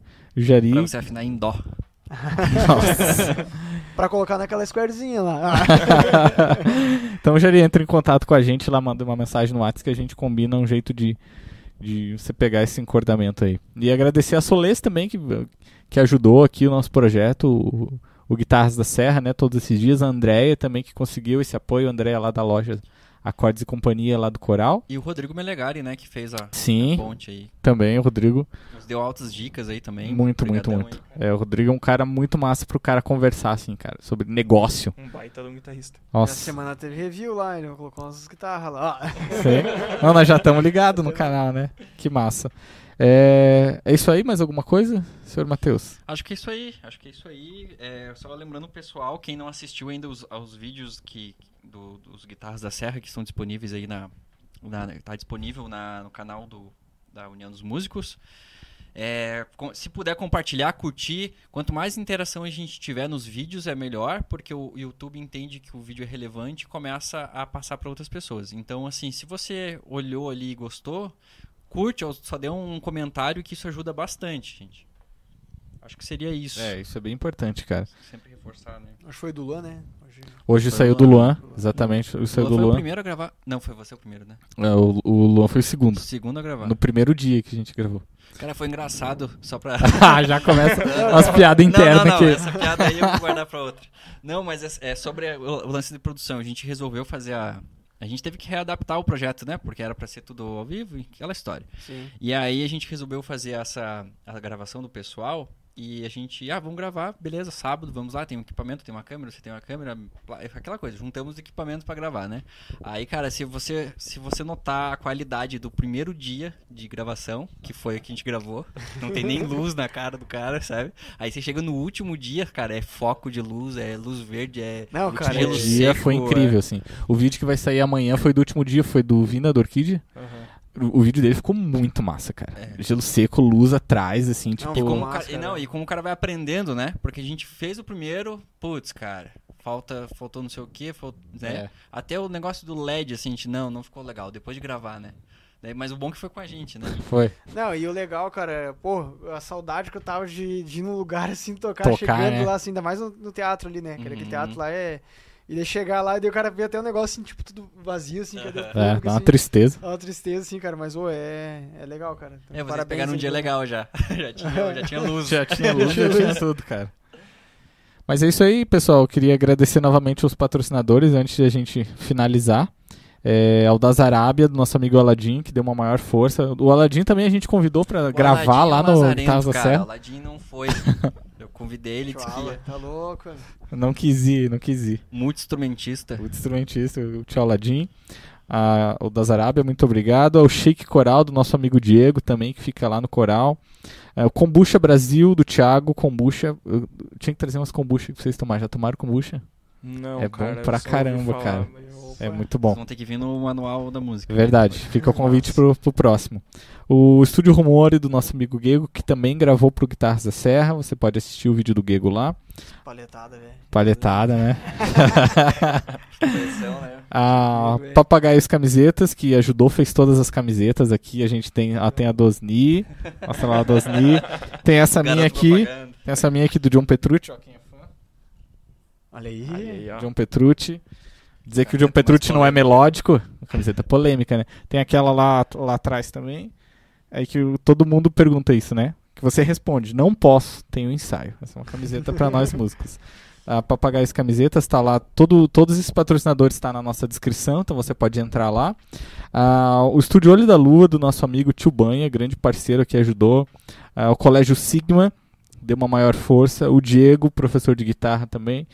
E por último, mas não menos importante, Acordes e Companhia da nossa amiga Andréa, que a loja dela fica lá no Coral, que deu uma maior força aqui com a Solês. E obrigado, Andréia. Obrigado a Solês também por, por ah, patrocinar aqui o nosso projeto. E é isso aí, mais algum. Ah, tem o estúdio do. Isso, isso, isso. O estúdio do, do Davi, que eu não sei pro- pronunciar o nome do estúdio Eu não dele. lembro o nome do estúdio. Ele comentou aqui. Cara, o Davi. mas é um negócio novo, né? É, o Davi tá começando a produzir É, agora, o Davi- gravar. Deixa eu achar o nome Pô, do. o Davi, o Davi tá tirando alto sonzeira, cara. Tá, Davi da até o. Davi. É esse? É? esse Tá tirando alto sonzeira. Com a Padilhas Band lá, nós vamos. Gravar vamos com ele. lidando pra fazer É. com ele já. Nossa, Ótimo, muito cara. massa. O Muito Davi, obrigado aí, velho. com ele lá. Sofreu lá. o Davi é o estúdio Bingman. Isso? Bingman, não sei se eu falei da forma correta. Mas agradecer ao Davi também, que mixou algumas músicas aqui pro projeto. E a galera que tiver interesse aí de, de gravar ou mixar ou captar com ele, só entrar em contato aí com o Davi, Davi. Davi Fernandes lá no Instagram. É isso aí, pessoal. Obrigado por vocês terem vindo A aí. gente que agradece agradeço. Até aproveitando também fazer o convite aí, ano que vem vamos colocar mais alguns festivais, não de três dias ainda, mas vai ter, vai ter. A nossa ideia é chegar Não lá, sei né? que ganha na Mega Sena. É. Aí a gente faz. Mas até, até agradecer também a, que nem a gente comentou ali, né, a todos os patrocinadores que estão apoiando aí o, o Santana Sunday, o- a última edição que teve do, do Rock no Lago ali. E é isso aí, cara. Sem eles aí pra. Dificulta totalmente né, fazer um evento, né? Então eles são os caras que apoiam aí e estão na causa junto com a gente. aí. E também estão agoniados já também pra, junto com a gente pra fazer, né? Logo Muito, acontecer. muito. É, eu queria agradecer primeiro a vocês pelo convite, né? E por fazer toda esse essa correria do, do Guitarras na Serra, porque tá um projeto muito legal. Projeto massa, cara. E inclusive da galera ali da, da União dos Músicos, que fez aquele projetão para ajudar os músicos ali que, que vivem disso. Fez um trabalho sensacional esse ano ali no início da peste, da pandemia, né? e hum, queria agradecer também o, a galera da minha banda, da Saturno Alice e das bandas que estão lá em off, 32 né? A, bandas. a Plunder, a 32 355, a Mercenary Tales. Quantas bandas tu tem hoje? Não, hoje eu só tenho eu tenho uma 1,5, né? Que tem a, tem a Saturno Alice e tem a outra banda que a gente sai quando dá, a gente vai pra se divertir, não tem nem nome a banda ainda. E hum, queria mandar um beijo pra Monique, que me pediu um beijo, então um beijo, Monique. E hum, é, também, sei lá, só mandar um recado pra galera, né, que façam música, curtam música, é um negócio que é muito massa e hum, traz muita satisfação e poxa, e quem é músico e que quer levar a sério, profissionalize, corra atrás, façam eventos, vale a É. pena, é um negócio Vale. assim, ó, é, até o momento tive uma vida emocionante. Então tá, tá bom, tá bom. Não, tá massa, cara. É, agradecer vocês aí, parabéns pela iniciativa aí. A live é, tipo, ter a guitarra já é um, uma coisa de tá surgindo pessoas ali que não imaginava ali. É. Ah, é massa, som, né? que você Cara, um monte de guitarrista massa, né? Massa. O cabeludinho E- lá, no- que tava de coquezinho tocando os metal, eu fiquei com. Ah, Ah, o Thiago. Thiago, Thiago, é, Thiago, boa, Thiago, é gente boa pra E ele é caramba. novo, né, cara? Aquele gurizão, Sim, né? o Thiago é novo, gravou aqui. tem banda? Tem banda? Hum, acho, acho que não. Acho que é só ele. ó. Ó, É, Thiago, já te arrumei umas bandas aí, ó. Ó, Thiago, o Thomas tá sem banda aí, cara. Eu só Mais tenho duas, banda. velho. Cara, mais seis na agenda. Cara, e, e só complementando esse lance, assim, acho que nos acho que posso falar pelo Matheus também, nos deixou muito emocionado, cara, do Guitarras da Serra. Cara, teve até o até a galera do sertanejo, o Robson Dom Não, ali. cara, Sim, isso muito sertanejo, cara. heavy metal. Na época, né? Eu levei um baixista infiltrado dele. É, verdade. Baixi- o, o Fábio foi o primeiro baixista a tocar no Guitarras da Serra. É. É, não, Oficialmente. cara, e daí... Mas não é uma guitarra de quatro cordas, cara. É, Com distorção, né? Não, Tava ali tem um monte de coisa, né? Uns pedal lá. E daí o homem, cara, eu falei, cara, eu, eu acho que não ser bem diferente, porque o cara imagina, já que vocês comentaram, né? Cara, que tava certo, um negócio mais virtuoso, um negócio assim. Não, cara, vocês deixaram um, É. um Essa é ideia, bem né? aberto, cara, e ficou Pra legal, mundo. cara. Daí esse, é. esse lance do ecletismo a gente nem falou, né? Mas esse lance de. Pô, todos os festivais, etc. Antes tinha um negócio de nicho, né? Aqui Uhum. só toca metal, aqui só toca reggae, aqui só toca. Não, cara, tem que misturar, porque o misturar. As... O próprio público vai conhecer coisas que às vezes eles gostam, mas não sabem porque não viu. Sim. Então, É, cara. E a gente queria, na verdade, ainda mais, né? Só que como foi é, meio at- algumas coisas atropeladas, assim, porque a gente inventou que ia fazer, daí a gente já deu um prazo pequeno e tinha que Sim. fazer acontecer, né? Então a gente conseguiu. O pessoal nos procurou, a gente tinha alguém mais próximo que a gente foi chamando, mas a ideia era ainda ter É, mais. Infelizmente teve alguma galera que a gente não conseguia alcançar. O William, por exemplo, um guitarrista da Saturno Alice. É, falei certo agora, né? Agora Saturno sim. Alice. O William era um cara que ia participar, mas também por essa questão de agenda, ah, não posso nesse sábado, aí no nosso sábado já não dava mais, aí tipo. E Cara. ali era, né, bem na correria, né? Sim. Cara, esse daqui é o horário que tem, beleza, fechou, É. senão já encaixa E ele. infelizmente foi dessa maneira, né? Mas a gente espera que ano que vem a gente faça esse E festival. outra coisa Massa. também, o de formar, é, ter, ter registro, né? O tio Vina tava falando sobre isso, que ele que foi bem interessante. Ele levantou essa questão de como é importante a gente registrar o momento, né? Tipo, ter o festival, ter, Sim. mas Uhum. ter um material, né? Tipo, o que Sim. aconteceu em tal ano. Ah, tem um documento, né? que Um vídeo. aconteceu durante a peste. É, tá aí, Na ó. música de é. É, mas é isso aí, cara. Exatamente. Mas E é- até, até o lance, cara, não sei se a galera percebeu, mas o lance de ser o, a- o- as cadeiras do, do teatro pra trás dos músicos, tipo, isso é todo um. É um- sim- uma crítica, assim, também. Sim, Um é, sim- um cara, simbolismo cara, da época, né? negócio, Você chega no teatro, aquele negócio vazio, você tocando ali, né? É um vazio só, só o músico tocando, então é um simbolismo muito. Fechou? Fechou? caixa? Fechou, Muito pessoal? obrigado. Ah, uma última coisa que eu queria falar. Es- Esses, essas semanas que a gente vai estar fazendo esses podcasts vão ser tudo aqui no canal do União dos Músicos. Mas assim que acabar o Guitarras da Serra, que o último dia vai ser no dia 30, que é a live com o Vina do Orquídea e o Maicon do Quarteto Coração de Potro, Granja. tio Granja. Depois disso, a gente vai estar fazendo outros podcasts, né, com num canal chamado Manual da Música, que já estamos divulgando. Então, se você vê o link por aí, se inscreva no Manual da Música. A gente vai ter podcast, conversa com pessoas de fora, galera de não só aqui pessoal da cidade, né, pessoal de todo o Brasil, alguns conhecidos. E é isso aí, se inscreva no nosso canal, a gente vai estar abrindo esse novo projeto para 2021 e convida vocês também para voltar aqui no Manual da Música pra gente conversar e trazer as bandas e tal. Então, é isso aí. É, muito obrigado a vocês, obrigado ao Thomas e ao Osni. Mais alguma Valeu, coisa, meus pessoal. amigos? É Tudo certo? aí. Valeu. Obrigado, Valeu, um considerações finais. todo mundo. É nóis. Valeu, galera. Um Valeu, abraço. pessoal. Valeu. Até mais. Valeu.